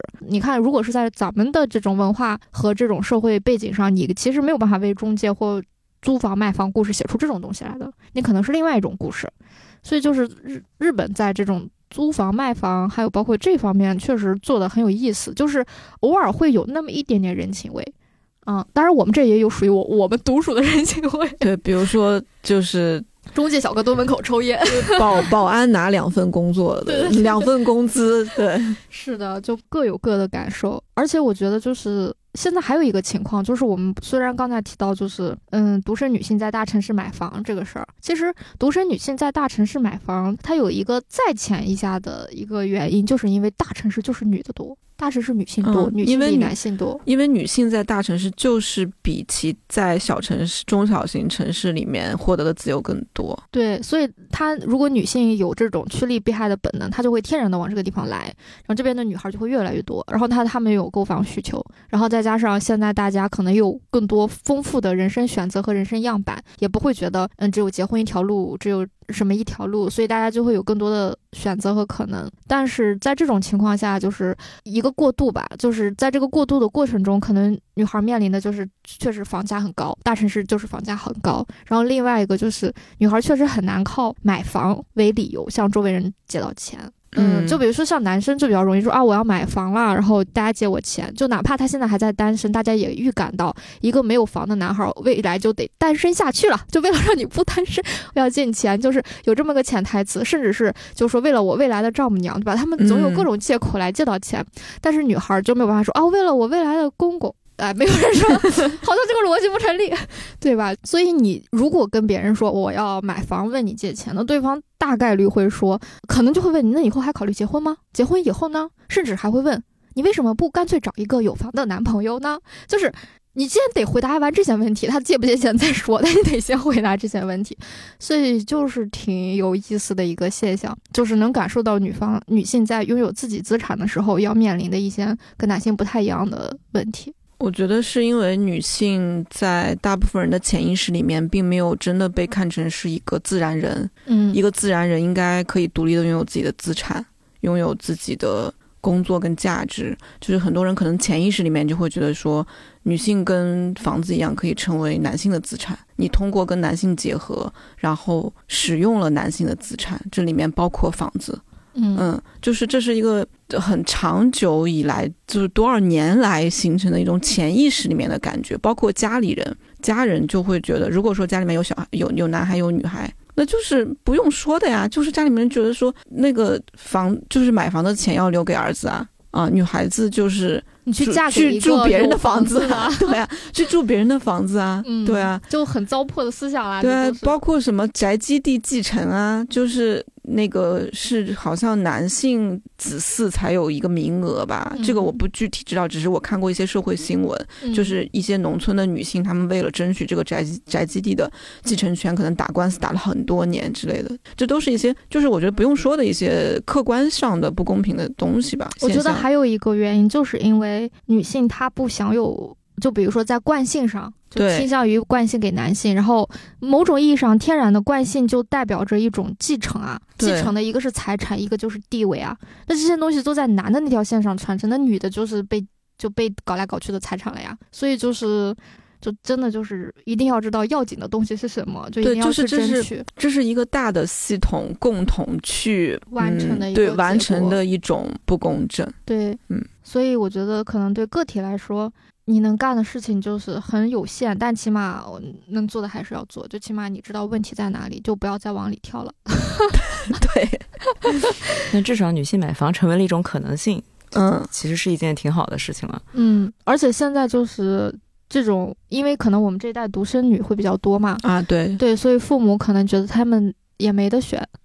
可能有些重男轻女的父母会觉得没得选，而有些父母他觉得男孩女孩都一样，他们可能也受过这样的教育，所以就会相对好一些。但是要对抗那种几千年来形成的这种东西，就我们还需要时间嘛？对，嗯，其实挺难的。就一个是要对抗这，一个是要我们为什么要对抗这么多东西？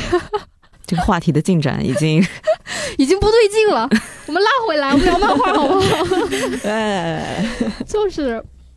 因为我们三个其实都租房嘛，然后其实我很想聊聊，就是我们现在租房的一个生活状态，包括因为我们这种租房生活，嗯，产生的一些人和人之间的关系是什么样的，可能都不太一样。我觉得租房对我来说最最明显的一种情绪的氛围，就是我的生活还是很临时，嗯，就是我没办法，嗯，比如说我买东西买那些。嗯，很大件或者很占地儿的东西，我会比较谨慎。像我是一个重度文化产品消费者，我以前特别喜欢买碟、买 CD、买书，现在买书就是会很谨慎了，因为你搬家会很很不方便。嗯，然后这个地方总归不是你的。嗯，然后当你在这个地方拥有越来越多的物理性的物的时候，嗯，你就会有一种特别不自由的感觉。嗯，就会你会你就我就突然觉得我的生活变得越来越重，越来越重，越来越重。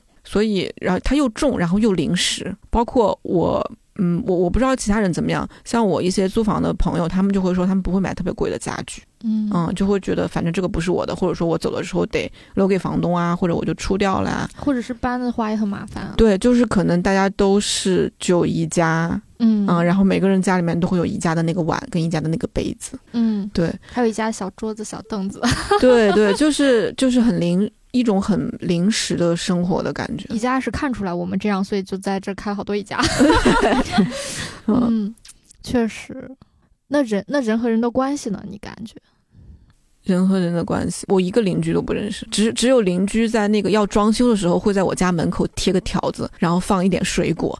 对，就是仅此而已的一个一个交流。对因因为我住在西城嘛，西城就是那个呃装修率特别高，是因为很就是学区房的那个那个那个那个流转流流转，对，特嗯就是一到了差不多六七月份，就看房的人很多，然后装修啊什么的，感觉会比其他区那个频率高。嗯嗯明白。那十一呢？十一刚搬过家，我知道。对我刚就说说你新搬的这个家。对，因为我是从等于说是从楼房搬到了平房，等于说搬进了胡同里。嗯，嗯，然后呃，住鼓楼边儿上。对，嗯就是搬过来之后有一个，我我不说别的，啊，我就说明显有一个感觉，就是我发现和邻居的关系变近了。嗯嗯，就是之前大家好像都是你见不到我，我见不到你，但是在平房的环境下，好像所有人的关系都被打平了。然后你每天出门就能够碰到邻居，然后还可以碰到，就比如说我我家门口有一个阿姨，就是每天她都会出门晒太阳。嗯然后现在就是我出门骑车去上班，她就会出来跟我说：“哎，你走啦。嗯，”对，就是每天都会跟我打招呼。现在，嗯，然后你不理人家。嗯，对，然后我还知道，比如说他在喂养我们那个院儿里，呃，刚生的一窝小猫。哦，然后就是你就会感觉，就是人和周围的环境，就是它就构建成了一个整体。然后你所在的那个环境，感觉也变得更加可亲了起来。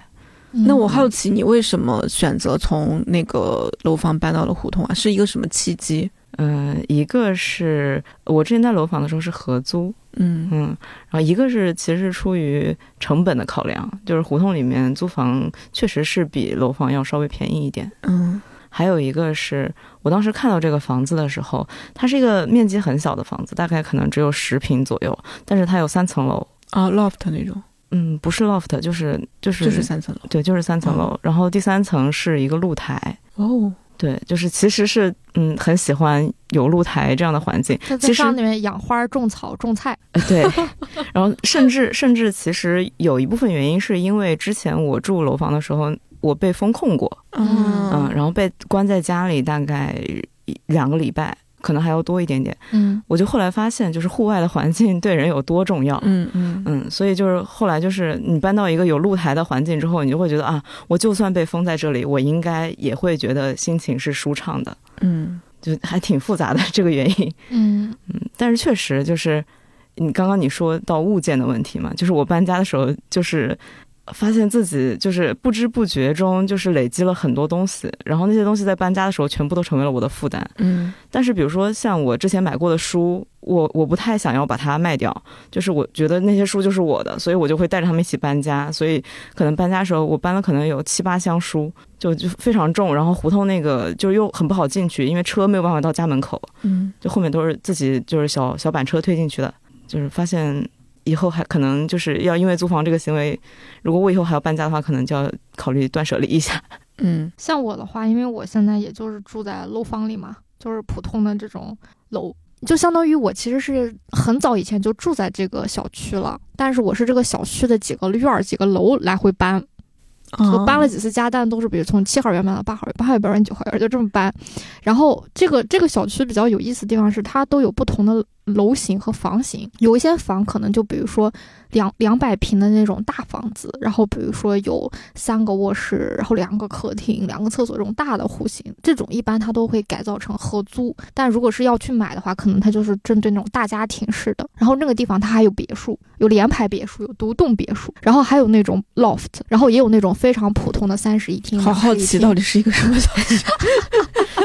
就是它的这个房型会非常的丰富，所以呢，我其实也不是为了故意体验啊，就只是因为 这个各种各样的生活际遇，然后就搬了几次家，然后现在就是住在一个非常标准的一个，就是也不是 loft，也不是住大，就一个人就住在一个很普通的房子里，然后我的感受是邻里关系这件事情基本上等于零，就是没有。对，但是呢，我第一次感受到邻里关系就是被封控。就是我那天回小区，然后就就一群穿白衣服的人就跟我说，你不能从这进，从那边绕。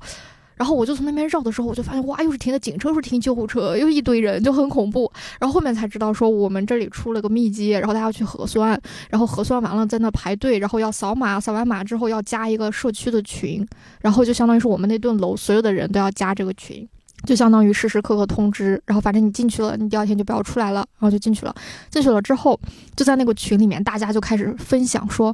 嗯，就是类似于说到底什么情况。刚开始很慌嘛，然后还有一个人说，那我明天要不要请假？就万一出不去，我明天要不要请假？然后另外一个人说，哦，我好想请假，但是我们公司的 HR 特别讨厌，他就肯定不会给我们请假，就就意思就是在说 HR 的一些坏话嘛。然后另外一个人说，我是一个 HR，我说句公道话。什么什么鬼？就真的就 HR 是奥田吗？请问？不知道啊，就是有一个人就开始说我们 HR 也很不容易，然后。然后就我当时看的时候就咋说，就是虽然你很慌啊，但是你感觉哇，就是嗯人啊人很有趣啊，然后还是很很有很多有趣的细节。对，然后后面就变成了，就是到后面就会有人再去问说，这个我房间比如说这个热水器坏了，另外一个人说我教你怎么修，然后另外一个人说我们家没改锥，那个人说我放你门口，然后还有人说啊我想拉一个瑜伽群，有人想单独拉一个群吗？还有一些人说我们家狗子一直在叫，我有什么办法？然后还有说还有包括说。孕妇快生了，有没有别的？就是类似于就是医院或能不能提前去？然后还有一些就是。有些人就说：“大家快看，这都是我没有拆过的小好物，我把价格标在这儿，有喜欢的人私我。”然后就突然间变成了一个二手买卖群，然后什么溜宠物群，然后什么就是搞瑜伽的群，然后聊共同兴趣的群，就是你就会发现，只要人在一起，只要一群人在一起，这个是聊生活呢，互相帮助呢，做生意呢，还有招聘的，还说我们有，就说就说我是最近新开了一个游戏公司，有没有谁就会什么什么什么软件，然后。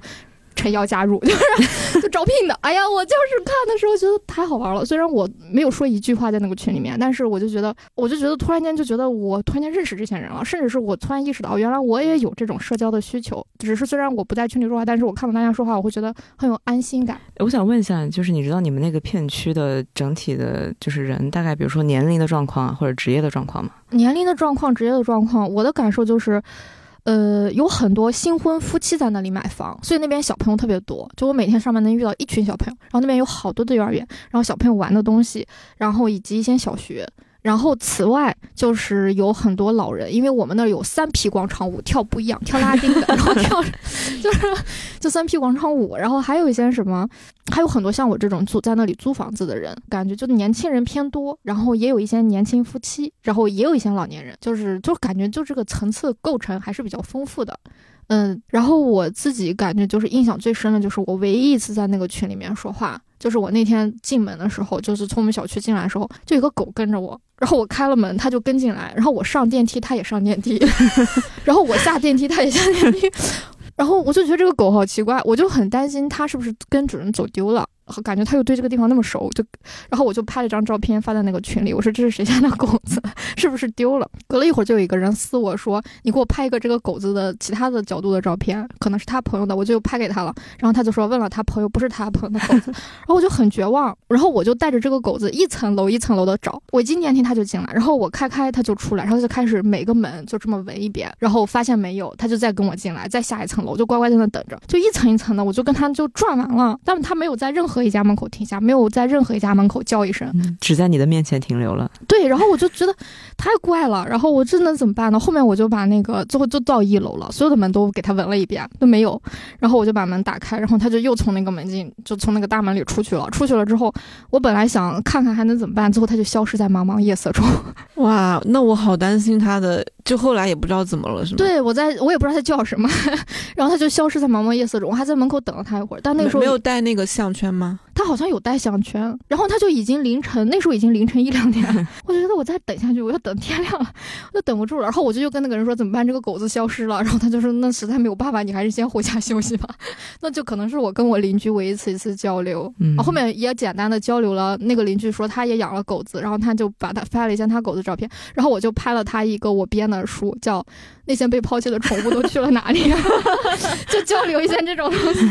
嗯，觉得就是疫情嘛，就是这是疫情给我带来挺大的收获。嗯，发现了一个有趣的群，感觉房子这个东西，就虽然我甚至是有一度时间觉得，不管是买房还是租房，甚至单纯的提到房子，甚至是搬家，或者是东西多，马上就能激发很多人的这种创伤反应。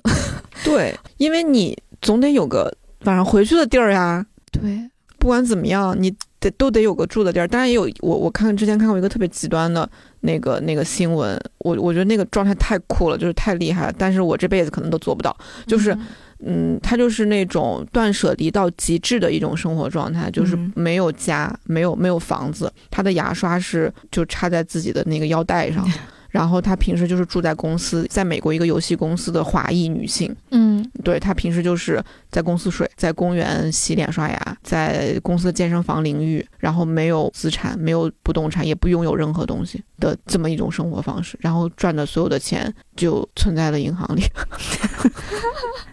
对 感觉存了很多钱的样子。然后她可以随时离开，嗯，随时随时不要这个工作，随时不在这个都市。我听你这样说，我有种感想，就是其实我们总觉得我们占有了很多物，就我们总是希望能拥有更多物嘛，不管是空间、房子这种，还是什么这个资产那资产。但其实你在占有物的同时，你也在被物占有。对，所以我感觉他真的很自由，没有什么东西占有他。是的，然后他占有的钱这个东西就很轻，我可以随时兑换成任何东西。他就说，当我不占有任何东西的时候，我可以占有任何东西，对对对对，对就是你可以随时去下一个地方。嗯，就是我觉得这种生活啊，就是在人类进入农耕文明之前，人类应该就是这么活着的。嗯，就他不占有土地，土地也不占有他。但当我们占有了土地，土地开始占有我们，然后我们开始拥有私产，是私产开始拥有我们。包括很多时候，人为什么想要下一代？一个是可能有一些养老的困境，其次就是觉得我的财产需要由我的后代来继承。嗯嗯，就是哇，物跟人的辩证关系。对。但我有时候就会觉得，我们这些东西，就是因为我有时候会觉得，就是早期其实还是会有很多就是跟地域歧视有关的笑话，或者说什么标签之类的东西。但是我有种感觉，就是你再往历史倒，就是大家其实都是一直在流动的。你说你是哪里人呢？就根本说不清。然后第二个就是每个人本质上其实都是地球的过客。你就说你是地球人，我觉得这是最不会错的答案了。我突然想起来一件事情，就是我那个刚来北京的时候，其实那个时候就是，比如说租房就不会说自己就是回家，可能就会说，比如说我回宿舍了，我回到住处了。嗯到后来可能你就会，比如说和父母有的时候对话，可能来这边久了之后，有时候跟父母对话，他说：“哎，你那个下班没？”我说：“对，我现在快到家了。”他们有的时候反而会跟你说：“你快到家了呀，哦，嗯哪个家呀？”哦他就会强调，就就会跟你强调说，那个地方其实不是你的家，嗯你的家应该在他们那里。嗯，对哦我觉得对很多父母来说，孩子没有自己结婚所谓的成家之前，你的家就就是他宿舍。就是他们俩的。对我爸也会经常，我我晚上很晚了，我爸说你回宿舍了吗？我说哎呦，我这天我都工作多少年了还回宿舍，太奇怪了。可在他们的记忆中还是那样的，嗯，就你只要还没有在他们心目中成家，那你回去的那个地方就是宿舍。哎呦，唉，我就感觉就是，就我反正现在没有一个特别明确的答案，就是我感觉我曾经一段时间还是比较坚信于某一种生活方式的，就觉得这么我就这么选了，然后我也就我甚至是说我承担它的代价。但是当你走到一段的时候，甚至是因为一些挺因为一些要素变了，或因为一些环境变了之后，你其实还是会忐忑和质疑的，然后然后又进入了下一个动荡或者是纠结的时刻，那我好奇，你之前很笃定的那种生活方式是什么样的？就租房子。嗯就是那种刚才我说的那种，努力挣钱，租房子生活。因为我当时也简单的算过，就是你如果真的是一个月租一万，假如说是租一万块钱房，但是对大多数人来说，这就是在浪费钱啊。但假如说你一个月租一万块钱的房子，然后你假如和你到时候去买几百万的房子，那最终你也可以住到六十岁。就这么算下来，那个钱差不多，甚至还会花的更少，而且中途你还可以反复换。如果没有通货膨胀的话，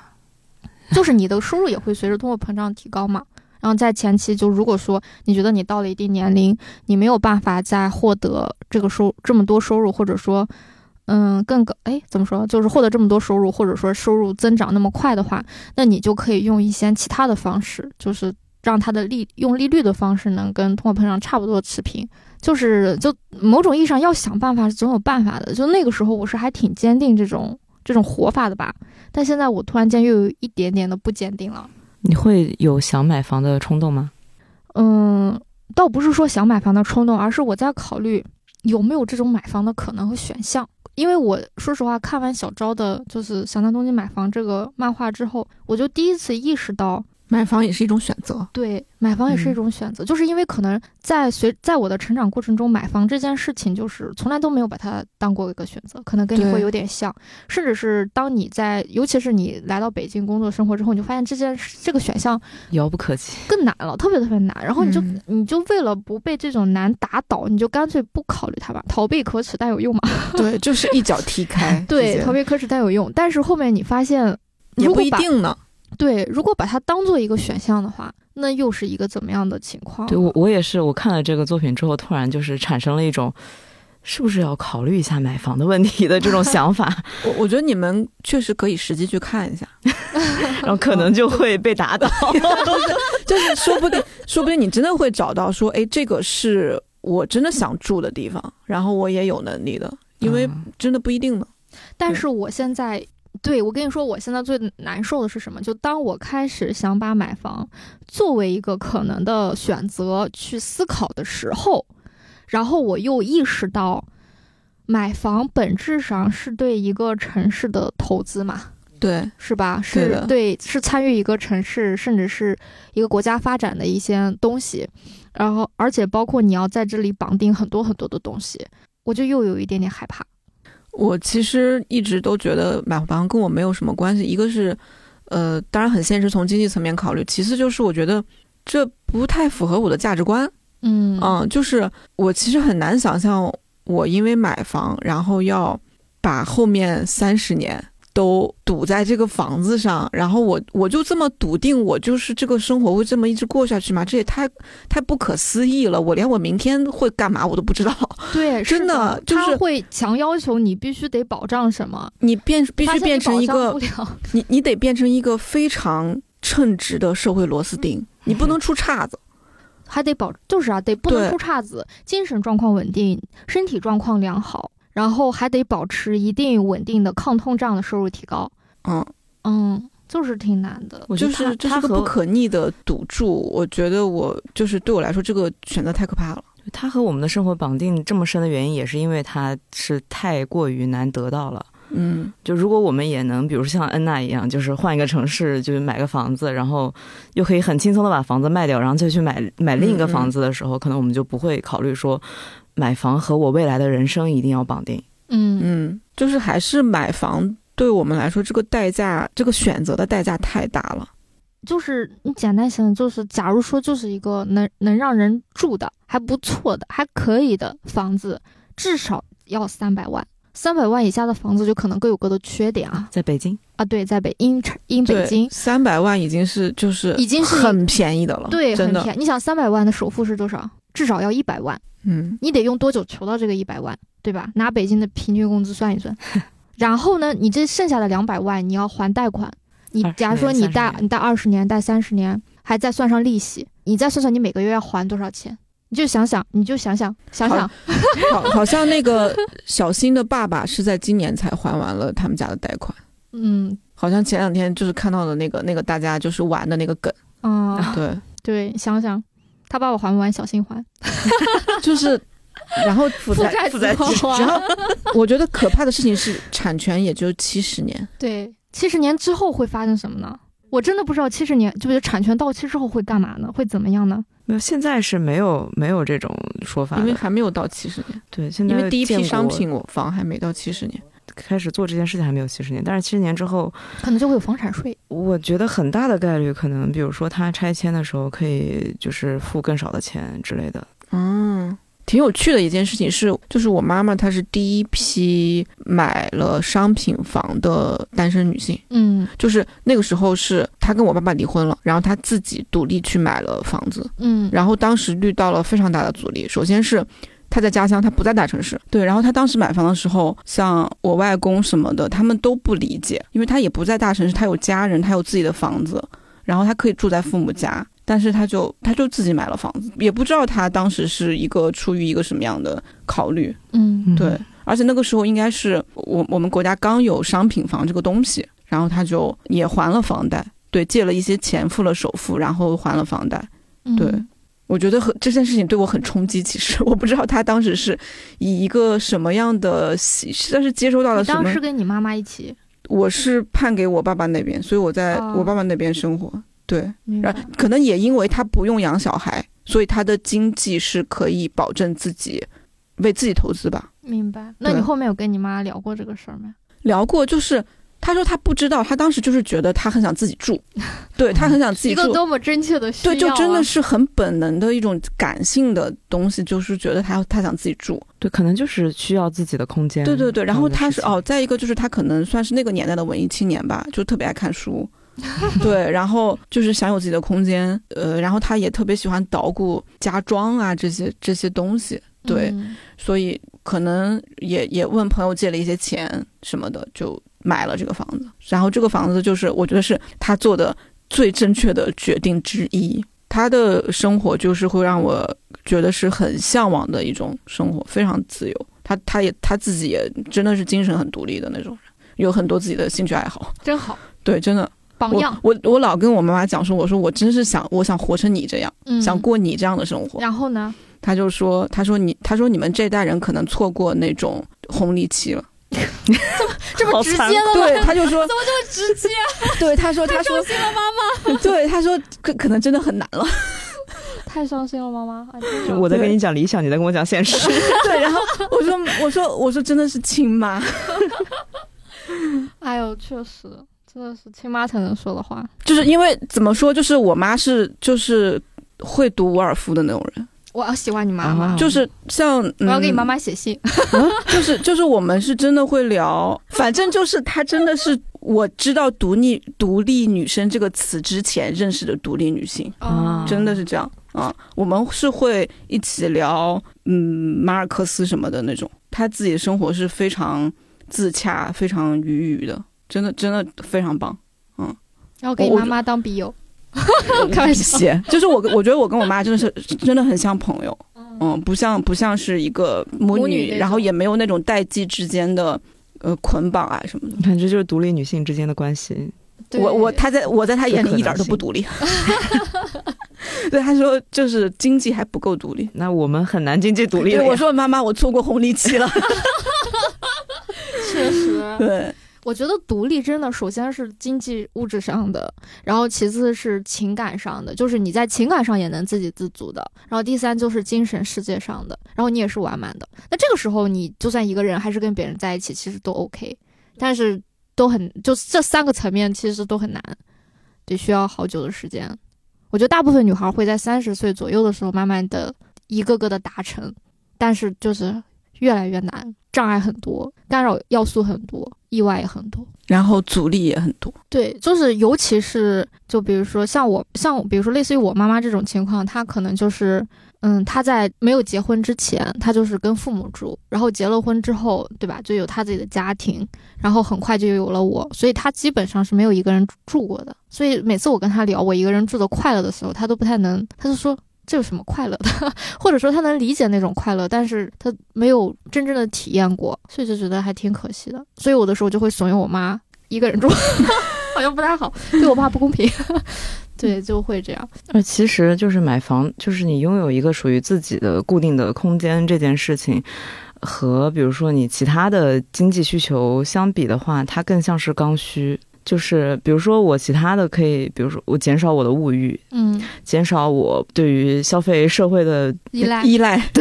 嗯然后去去达成。我就比如说我不在乎周边人的看法，嗯嗯，但是就是拥有一个自己的固定的空间这样的一件事情，仿佛对，，仿佛只能通过买房去完成，嗯，嗯，就是你几乎没有其他的路径了。衣食住行嘛。对，就就感觉就是。这这个事情就变得它它变得这么难达成之后，就感觉所有的人都好像更难去摆脱一些控制，就是这个社会对你的控制也好，你身边你父母对你的控制也好。很容易就被捏住了。嗯，它变成一个真的真正的奢侈品，因为你很难获得它。嗯，但其实这个东西比其他所有东西都更刚需。对，把一个刚需的东西变成了一个你可望不可及的东西，然后你为了得到它，你要付出高昂的代价。然后我们这代人基本上就是活在这种状态。所以我觉得这是一个轨迹，就是，嗯，对，然后你用一些就是不太本质的需求去填填满这些东西，比如说啊可能我们就会用，对，我们会就会用钱去买其他的一些我们本来可能并不那么需要的东西。反正就觉得房子买不起了嘛，啊，我买个口听到过红怎么了？对，我 听到过一个一个就是中介给我的说法，就是他说，嗯、花钱更大手大脚的人是买不到房的人，嗯，因为知道反正总之不会买到房了，所以干嘛不及时消费呢？嗯，但是有一些购房可能的人，他手会紧一点，然后呢，把钱花在房上，把钱花在之后可能会买的那个房子上。然后在这个房里努力的成为螺丝钉还房贷，嗯，当然也有就是全款的，但毕竟是少数呀。对，确实肯定是少数的。嗯，除非我们去鹤岗。就但是我不确定，其实很多呃很多城市现在也开始限购了嘛。嗯，对，但是如果选择去鹤岗的话，等于说我就要放弃所谓的城市生活，以及我身边所有的关系网确实啊。对，就是看你选什么以及放弃什么的问题嘛。嗯还有就是我们定义的城市生活到底是什么？之前就是有个 B 站的 UP 主，他就只去鹤岗拍了一些就是那种偏纪录片似的，就但嗯比较有意思的节目嘛，就是去说鹤岗不几万块就能买个房子，他就想看看是什么样的房子。其实他也意识到房子不仅是房子，带带来的是这个城市的生活，然后气息，嗯然后是什么？然后他就去看看这里的人的文娱生活是什么，大家每天在干什么。然后之后就很偶然的，他周围又围了一群小朋友，就问他：“大叔你在干什么？”但他在我看来就可能还比我小呢。小朋友们就叫他大叔，我哦好伤心。然后然后就他当时是在操控那个无人机，就拍一些东西嘛。然后他就问那些小朋友说：“你们以后想去哪里之类的？就还想不想留在这里之类的？”然后反正大家那些小孩的感想就是说：“我以后哪怕要去睡火车站，我都不想留在这儿，我要去外面看一看。”就是你能感受到，就像一个围城。嗯 B 站有一个 UP 主，他的那个更新内容就是去不同的地方租房，嗯感受那里，就是而且找那种便宜的地方，比如说海南的一个什么一个月租可能五六百的小城镇，嗯嗯，去体验。然后他的视频都蛮有意思的，但是在现在的这个情况下是也不可能了。因为疫情的那对种流动性变嗯差了。我之前还蛮爱看他那个视频，感觉蛮有意思。嗯，就你说的这个，我就突然间想到，就是，嗯，就疫情就是最严重的那一两年的时候，当时国外不是也都是问题很多嘛？当时我就比较喜欢看的几个日本的综艺节目，然后我就发现那些很多综艺节目都因为疫情没有了，就比如嗯说他们要去国外采风啊，或者说是嗯去经常请要做一些大型的活动，或者说要去哪里跑来跑去啊，然后这些节目都因为疫情的原因，就慢慢的都就要不然停播了，要不然就是休眠了。然后那一刻，我突然就觉得，哇，这个世界终于影响到了娱乐，就是嗯，就本来你会觉得啊，世界不好了，我逃到娱乐的世界里，你就发现哇，娱乐也被影响了，那我逃到哪里？无处可逃啊，会有这种而且越来越无处可逃了。哎呀，哎呀，哎呦天哪，这个节目我们阳光积极一点，给大家传播点正能量。希望大家去看这这套书。对，这套书是非常温和的。读书确实很正能量了。对我们来说几个书里面正能量的东西来作为结尾，好不好？一个一个来。那那嗯我说一个吧，好好好，就是我印象也比较深的一个，嗯，那个配角角色，嗯，就是有一个里面的一个，就是没有那么配角的一个配角的角色，哦然后他的楼下住了一个很神秘，然后很邋邋遢遢的一个老太太，对，然后整个公寓的人都不知道这个人是干什么的，嗯，然后他就是独居，嗯，然后呢，垃圾好像也很多，成成天拉一堆垃圾回对，成。天拉，对，然后就是感觉垃圾很多，然后也头发也乱七八糟，穿的也就是破破烂烂的，就不知道这个人，然后就觉得这个人很凄惨，也没有儿女来看他，然后照顾他什么的，就是走路也是驼着背什么，大家就觉得哇，这个老奶奶是不是就生活很凄惨什么的？结果没想到，人家是一个染织艺术家。对，然后就是有一天的那个早晨，然后这个女生就是从她的这个楼层往下看，就看到老奶奶住一层，就看到这老奶奶把她染织好的那个布，就是在院子里面这样拉开。虽然是黑白漫画，但是池边葵就话说啊，她看到了哇，很漂亮、很美的风景。对，然后那个是因为老奶奶的他的作品要做展览，然后他在整理作品，要把这些作品就是给到那个展览方，然后就觉得。不要小看你看到的任何一个人，他们可能都是你不认识的。什么？不是因为他厉害，不是因为他是一个艺术家，他是一个有成就的、有成功的人，而是说他有自己的人生，有你不知道的他的表面的东西背后的东西。嗯，对，这个这个就是设定，我印象还蛮深的。嗯嗯，呃，积极的东西我其实印象，嗯。我我我很难去这么去想，但是我觉得就是有有一个很温情的地方，我还记得，就是要他回家的时候，嗯，他是默默的回家之后，他呃好像是做了菜吧，然后后来就躺躺回了床上，回老家的时候，哦对，回老家的时候，嗯，然后过一会儿，然后他妈妈回来了。妈妈回来之后，然后药就躺在床上，就开始回忆自己小时候看到天花板上的奇奇怪的花纹，然后以为是鬼，然后赶紧就喊妈妈，哭着喊妈妈。然后他那个时候就躺在床上，就回忆这样的画面，然后就流出了眼泪。嗯，然后这个时候妈妈觉得你这个回来肯定累了，然后又没有吃饭，然后就去厨房，然后就发现药已经把菜做好了，然后他就说啊，明明不喜欢做菜，可是饭做的越来越好了。嗯，我觉得这一块就其实是。我看完之后会觉得特别的温馨，嗯，就是有一种女儿独自在外成长，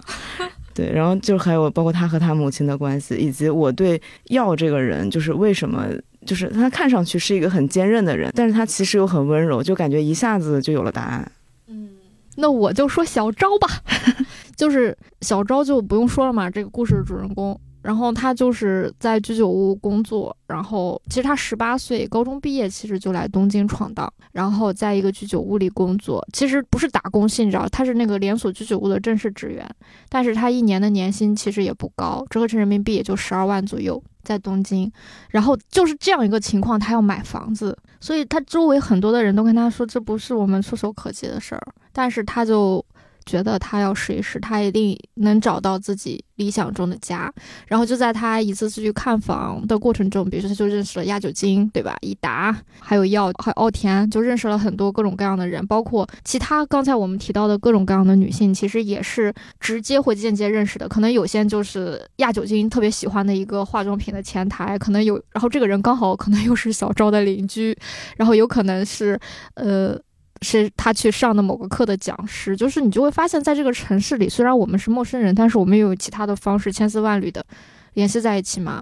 然后可能很多人会特别好奇，就是那小赵到底有没有买到房子？我觉得这其实也不牵扯到剧透啊。其实他在第三卷的时候就买到了自己的房子，就在他买到房子那一刻，我真的特别高兴。就是我就会觉得这样子的一个人，他都可以买到房子。no，它其实能带来很多，就给我感觉就能带来很多希望嘛。然后呢，那这个后三卷讲的是什么呢？就讲的是他买到房子之后的人生，就是买到房子不是人生的终点，买到房子人生还要继续。然后小赵自己也就说了嘛，就是房子并不能代表幸福和安稳的生活，无论在哪里，日子都是一天一天过。就对小赵来说，重要的房子可能只是他他实现一个目标的开始，得到想要的东西之后，其实很多东西才真正开始嘛。那更重要的就是小赵在这个过程中，他要如何面对他的人生，然后他如何去跟周围的人相处，然后他如何理解这一切。然后我感觉，就每个时代的人或每个年龄的人，他都有自己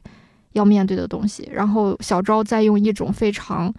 积极、坚定和勇敢的方式再去面对这一切，然后他在面对这一切的时候，他身上的那种东西，也去给他周围的人带来那种力量。就他在里面是个子最矮的，但是他就是里面。最高大的那个就是小巨人，所以我觉得就是这个故事本身就是能给人很多很多力量和能量的东西。对，他也收获了很多真实的朋友。是，所以我就希望，嗯，就虽然整个现在其实整体上大家压力也都很大，然后偶尔可能也会很丧或很沮丧，然后有顺利的时候，也有不顺的时候。反正我就希望，就这个作品啊，包括小周这个人吧，然后甚至是其他里面的各种各样的角色，就是。都能提供一种人生模板或者是人生力量，我觉得这可能也是我们去做这件作品的意义所在。就起码他先鼓励到了我们，然后我们也希望。他能给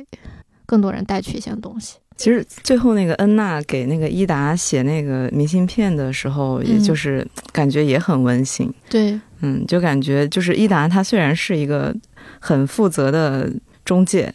但是他似乎就是能把自己和客人的关系，就是他是感觉他是真心的关心自己的客人的，所以才会总是收到一些很真诚的反馈。嗯，就是那些。也在好好面对自己工作的人，嗯嗯，也在这个工作中收获了很多东西。我就记得，就是一达最后去去找那个女性应援会的那个会长嘛，就是希望通过他来了解到更多女独生女性买房的问题，因为其实更多来看房的还是家庭，家庭为单位或情侣为单位，所以他就想了解这些。然后呢，然后干嘛？就是用他的工作和他的能力去帮，再帮助更多像小昭这样的女性。所以我觉得。有更多的人去做这件事情，其实也是一件就挺好的事儿。我其实也很希望能有更多这样的作品嘛，也希望大家能真正去看一看，真的非常好，非常好，推荐。对，而且充满细节，而不是一种说教。确实，他没有什么说教，就是呈现那个人本身。我就想到，就是里面不是说小昭去看房的时候，周围都是情侣或者说家庭，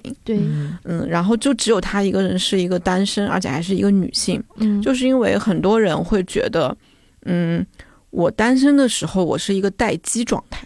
就是我的生活是一个没有定下来的状态，我只有成立了家庭或者我拥有了伴侣之后，我的。生活才要启动起来的状，要要向前去赶一些什么进度的状态，然后我才要去买房。嗯，然后这本书其实它给我传达的感觉就是说，不存在所谓的这个待机状态。嗯，就是你自己一个人的时候，你也要好好的去考虑这些事情，你也要好好过你的人生。对，就是。一个人的时候，怎么就不能拥有你自己的一个房子呢？我们如果抛开经济因素哈，因为现在东京的房子是没有他们二十年前那么贵了嘛。对，就是他想说的，就是单身或者说一个人不是待机状态，不是一个准备状态，就是单身的时候也是你要全力以赴去过的一个状态。是的，对的。而且你在这个过程中遇到的人、做的事儿。也是要值得珍惜的，而不是说它就是一个过程，我之后就要把它们抛弃掉。嗯，不是这样子的。对，我觉得这个真的很重要。嗯，你说这个待机状态，是我之前觉得，我觉得很多女性在很长一段人生中都处在一种，就你是用待机嘛？我觉得很类似，就是她们就处在一种待婚。对，待婚之后是在一种代孕，好像他们的人生就没有真正的为自己过过，好像就是在带什么的一个状态。嗯，但其实。其实你存在在这个世界上的那一刻，你就应该好好的过你的人生了，你就开始要过起来了，日子要红红火火的过起来了，一个人要过起来。然后，即便最终你没有进入所谓世俗标准的，我要进入一个婚姻，甚至是我要有个孩子，有有十个孩子随你便，对吧？反正不管怎么着，但是你甚至是觉得，很多人会觉得我没有家人，或者说我一个人没有啊，你还有你爸妈呢。对吧？就在你爸妈老去，或者是在他们对吧？用我爸的话说，被挂在墙上之前。哇，第一次听说这个说法，挺高明的。我爸，我爸说到时候我都被挂在墙上了。然后对，就被挂在墙上之前，他们就是你的家人啊！你你可以你可以陪着他们老去啊，就是你陪着自己的爸爸妈妈老去，这件事情也很值得过啊。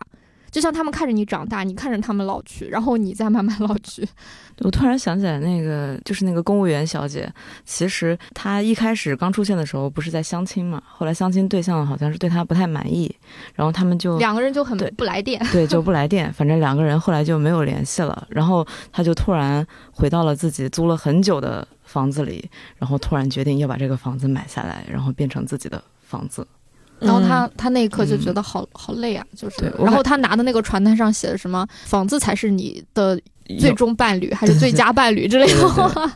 我觉得他那个时候可能就是产生了一些就是变化，就是对对人生该怎么过这件事情的思考吧。嗯，反正我觉得这个确实能带来很多不一样的思考、价值观和活法，都能找到一些参考。嗯，真挺多不同的人物的，就是每个人都完全不一样。对。他们并不是都选择了独自生活，或者都选择了独立拥有房产。对对，他们的生活跟选择都是多种多样的。这也是池边葵他不是在致中国读者里面也也说了嘛，就是把不同的价值观，那个原话怎么说来着？你读一下，我们就 日文。他就说，嗯，在创作漫画时，我一直很注意体现多元的价值观，但在绘制这部作品时，我也时常在直面自己内心的偏见与刻板印象。这部作品让我深切体会到万家灯火中有各种各样的人生，而我一直对此无一无所知。嗯嗯，这句话，嗯，就是我看的时候也是这样，就是比如说我们会因为自己的生活方式或者生活环境以及我们的前理解，我们读的书，嗯，我们喜欢的作品，而对很多我们根本不了解的东西拥有偏见，嗯。根本不了解的一些女性的选择，拥有一些嗯不好的那种判断，嗯，但是或许你根本一无所知，嗯。你不知道她的生活的细节。然后池边葵他这个东西就是他这个作品就是把这些都呈现出来。全是细节。对，嗯全是细节，然后呈现出来你，你你才会发现说，哦，原来他们这样子的生活着的女性，她背后可能是这样的。我觉得这个就很珍贵吧。嗯嗯，是的，我我刚刚突然想起来，就是书中又又一幕，